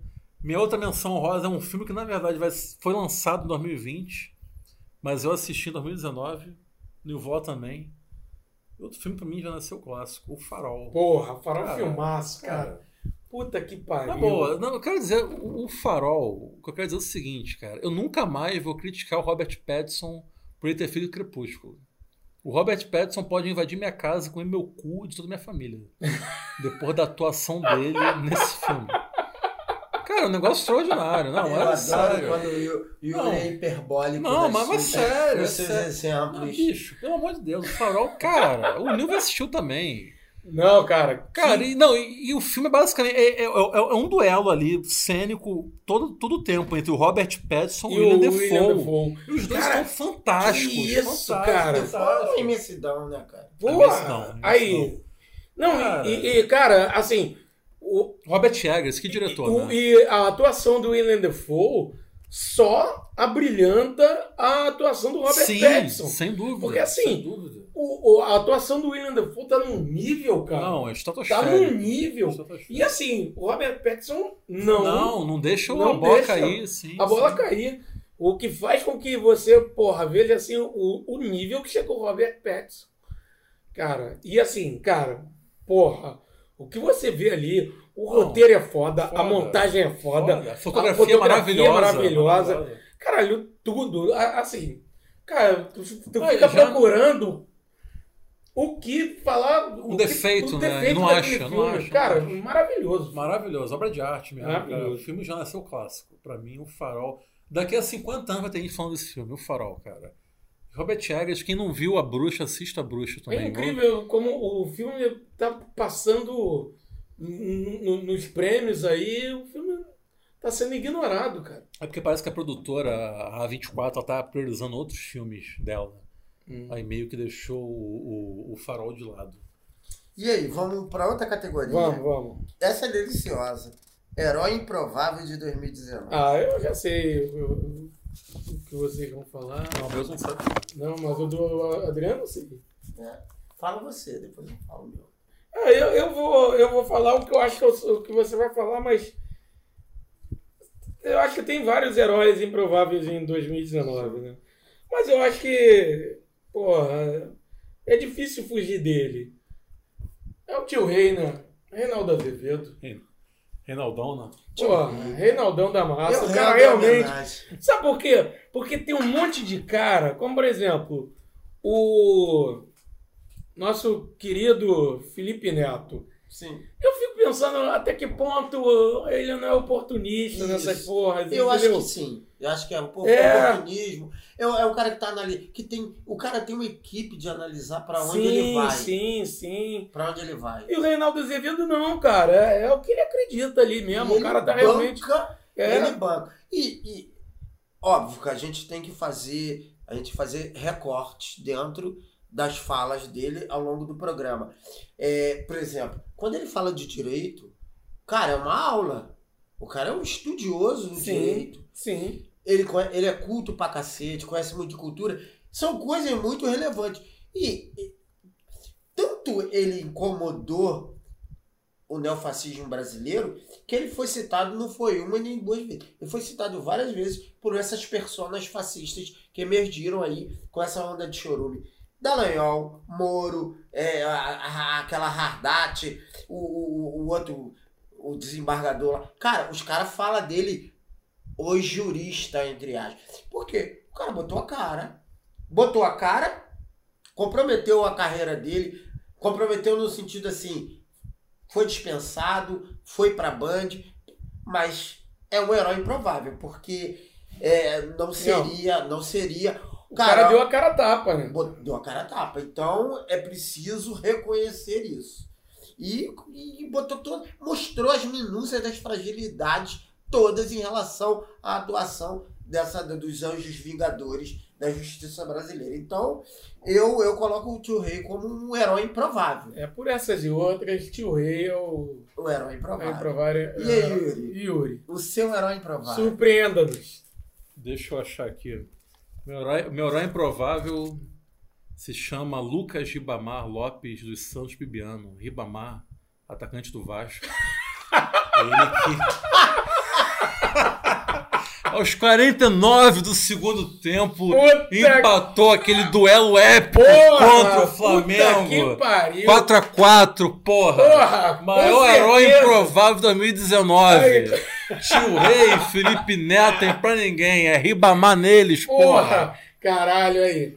E eu falei, eu falei, ó, galera do fake bola, não, não me deixa mentir, eu falei, Ribamar vai meter gol no Flamengo. Tá lá. Mactube. Mactube. Quem é agora? Sou eu? Quem é? Não. Sou eu, sou eu, sou eu. Vai, então vamos. É... Então vamos de pior fra- frase do Bozo? Vamos. Vamos. pior. Puta que pariu. Não, é difícil. É difícil, né? Começa de novo. Então vamos lá. Obviamente que fazendo bons filmes, não vamos precisar de cota mais. Há quanto tempo a gente não faz um bom filme, não é? E essa foi agora no fim do ano. Foi agora no fim do ano. É, realmente era assim, era muito difícil. Que, porra, é, mais do que a Damares até, o cara podia fazer um, né, uma bíblia de, de, de- de dúvida, frases. Mas, Cara- a- mas isso, cara, é, essa aqui é porque isso aqui. Que assim, tem, tem um monte de frase que eu acho que ele faz como cortina de fumaça. Né? Aquelas Rola frases que- essa, roda, rola essa. é, cara, esse, Mas essa aqui, é, é. Não é a cortina de fumaça. Isso aqui é o que ele. Isso aqui é Bolsonaro raiz. Raiz. Eu, não- é, eu, Né? eu, eu não sei se é cortina. Eu, eu, eu me nego a acreditar que ele é ruim mesmo. Elegemos um imbecil. Só que é o que ele sabe fazer, cara. É ser escatológico. E, só que um governo não é só. O executivo ele não se forma só por figuras políticas. Existem vários técnicos. O Brasil não trava porque tem técnicos atuando. Mas ele é ruim. Eu não- essa coisa da cortina de fumaça, eu tô achando que já não é mais Não, uma estratégia política, não. algumas até são, cara. Mas tá essa frase aqui é o quê? Ele elegeu a cultura, a educação como seus primeiros inimigos, entendeu? E isso aqui, cara, fi- ficou claro. Assim, a gente fica assim falando assim, ah, a gente tá falando ah, que é foi muito difícil, não tinha maior acerto da, da esquerda. Pô, realmente, a esquerda é, brasileira foi um desastre. E assim, quem realmente pô, acordou e bateu o tempo inteiro no governo foram os artistas, cara. Os artistas, porra, em 2019 foram super combativos. Né? Super Inclusive, uma combativos. menção a Rosa a um texto que a Zélia Duca escreveu. Zélia Duncan. Como é Poético, que é, Yuri? porém muito Espero a chuva. cara. a Zélia Duca, ela. a- musicalmente, ela não tem a relevância que ela tem em produção artística e em atuação política. Eu gosto dela. Então é o Jorge Versuco que deu certo, né? Não, eu gosto da Zélia Não, não, compara não. Pelo amor de Eu Deus. gosto da Não, deu Zélia certo fora das quatro linhas. Estou dizendo, Ah. entendeu? Pô, ela Não, o produziu- Jorge é só passar árvore. Os dela produziu- são bons ela pra produ- caralho. Ela produziu um, um- um- Como é que se diz? Uma homenagem a Gonzaguinha, que foi um, um prêmio de música brasileira, que foi muito bacana. Então, Mas e aí, e o, a perfrase de vocês? Olha, cara, ele se supera sempre. Sempre fica colado na mente a última. E a última, né? Nos livros didáticos brasileiros, é um montão de Caralho, amontoado essa de palavras que que, a gente precisa suavizar. Essa aí é horrorosa. É, isso aí, cara, ele tá falando de algo que é algo que faz parte da civilização do mundo. Livro. Livro é algo que precisa ser sempre respeitado como uma das maiores produções que o ser humano conseguiu alcançar. Então, se o cara acha que livro é algo que precisa ser criticado porque tem muita palavra, já diz o que o que se pode pensar sobre essa figura, né? Pior frase do Bolsonaro. Qualquer uma que ele tenha proferido entre a meia-noite de 1 de janeiro de 2019 e as 23 horas e 59 minutos de tri- de 31 de dezembro de 2019. Essa é a minha escolha. Como presidente, né? Como ser humano. Como ser humano. Vamos pra última aí, vai. Último, encerrado. É, vai ser o quê? Melhor álbum? Tu que escolher, cara. Melhor Escolhe álbum. Pode ser, vai. Pra mim é amarelo, do MMCida. Cinco. Sigo, sigo. Pra mim é Besta Fera do Jorge Macalé. Boa, boa. Não é isso. ouvi o Jacques, ouvi o Amarelo. É, o MC é uma figura que se reinventa. É, não sou uma figura, não sou um ouvinte de rap. Também não sou. Não sou um consumidor de rap. E, mas assim, é o que eu falo. Tá, é um clássico. Não, pra... Produzir um clássico. Porra, Como, foda, foda. como, como é, Sobrevivendo no Inferno marcou gerações e se tornou um clássico, Amarelo Sim. é um álbum dentro do, de- dessa renovação da, Já da figura do clássico. Nasceu clássico. E aí eu acho incrível. Então tivemos alguns clássicos nascendo aí em 2019, né? Sim. Por Bacurau, que Amarelo, por incrível que pareça. Tu vê É. como a arte resiste, né? É, é isso. Durante as É, intempéries. Foi o que Zélia Duca disse.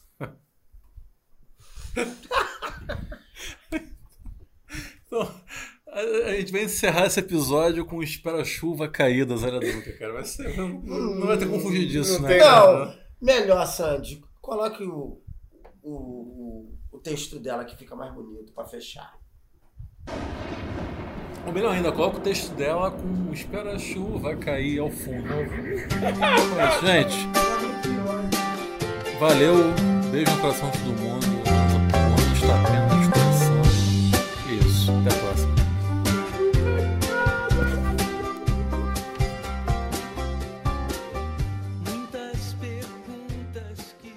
Se chama Vida em Branco. Você não precisa de artistas? Então me devolve os momentos bons, os versos roubados de nós, as cores do seu caminho.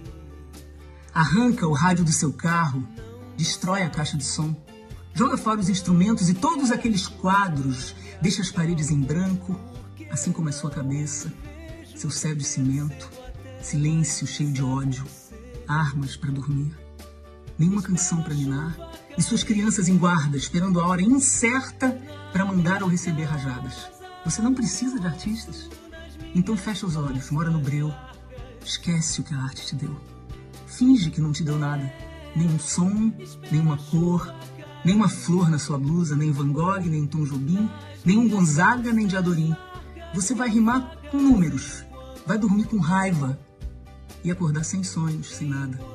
E esse vazio no seu peito não tem refrão para dar jeito, não tem balé para bailar. Você não precisa de artistas. Então, nos perca de vista, nos deixe de fora desse seu mundo perverso, sem graça, sem alma. Bom dia. Para quem tem alma. mais fácil, frágil é se aproximar. Mas eu chego, eu cobro, eu dobro teus conselhos.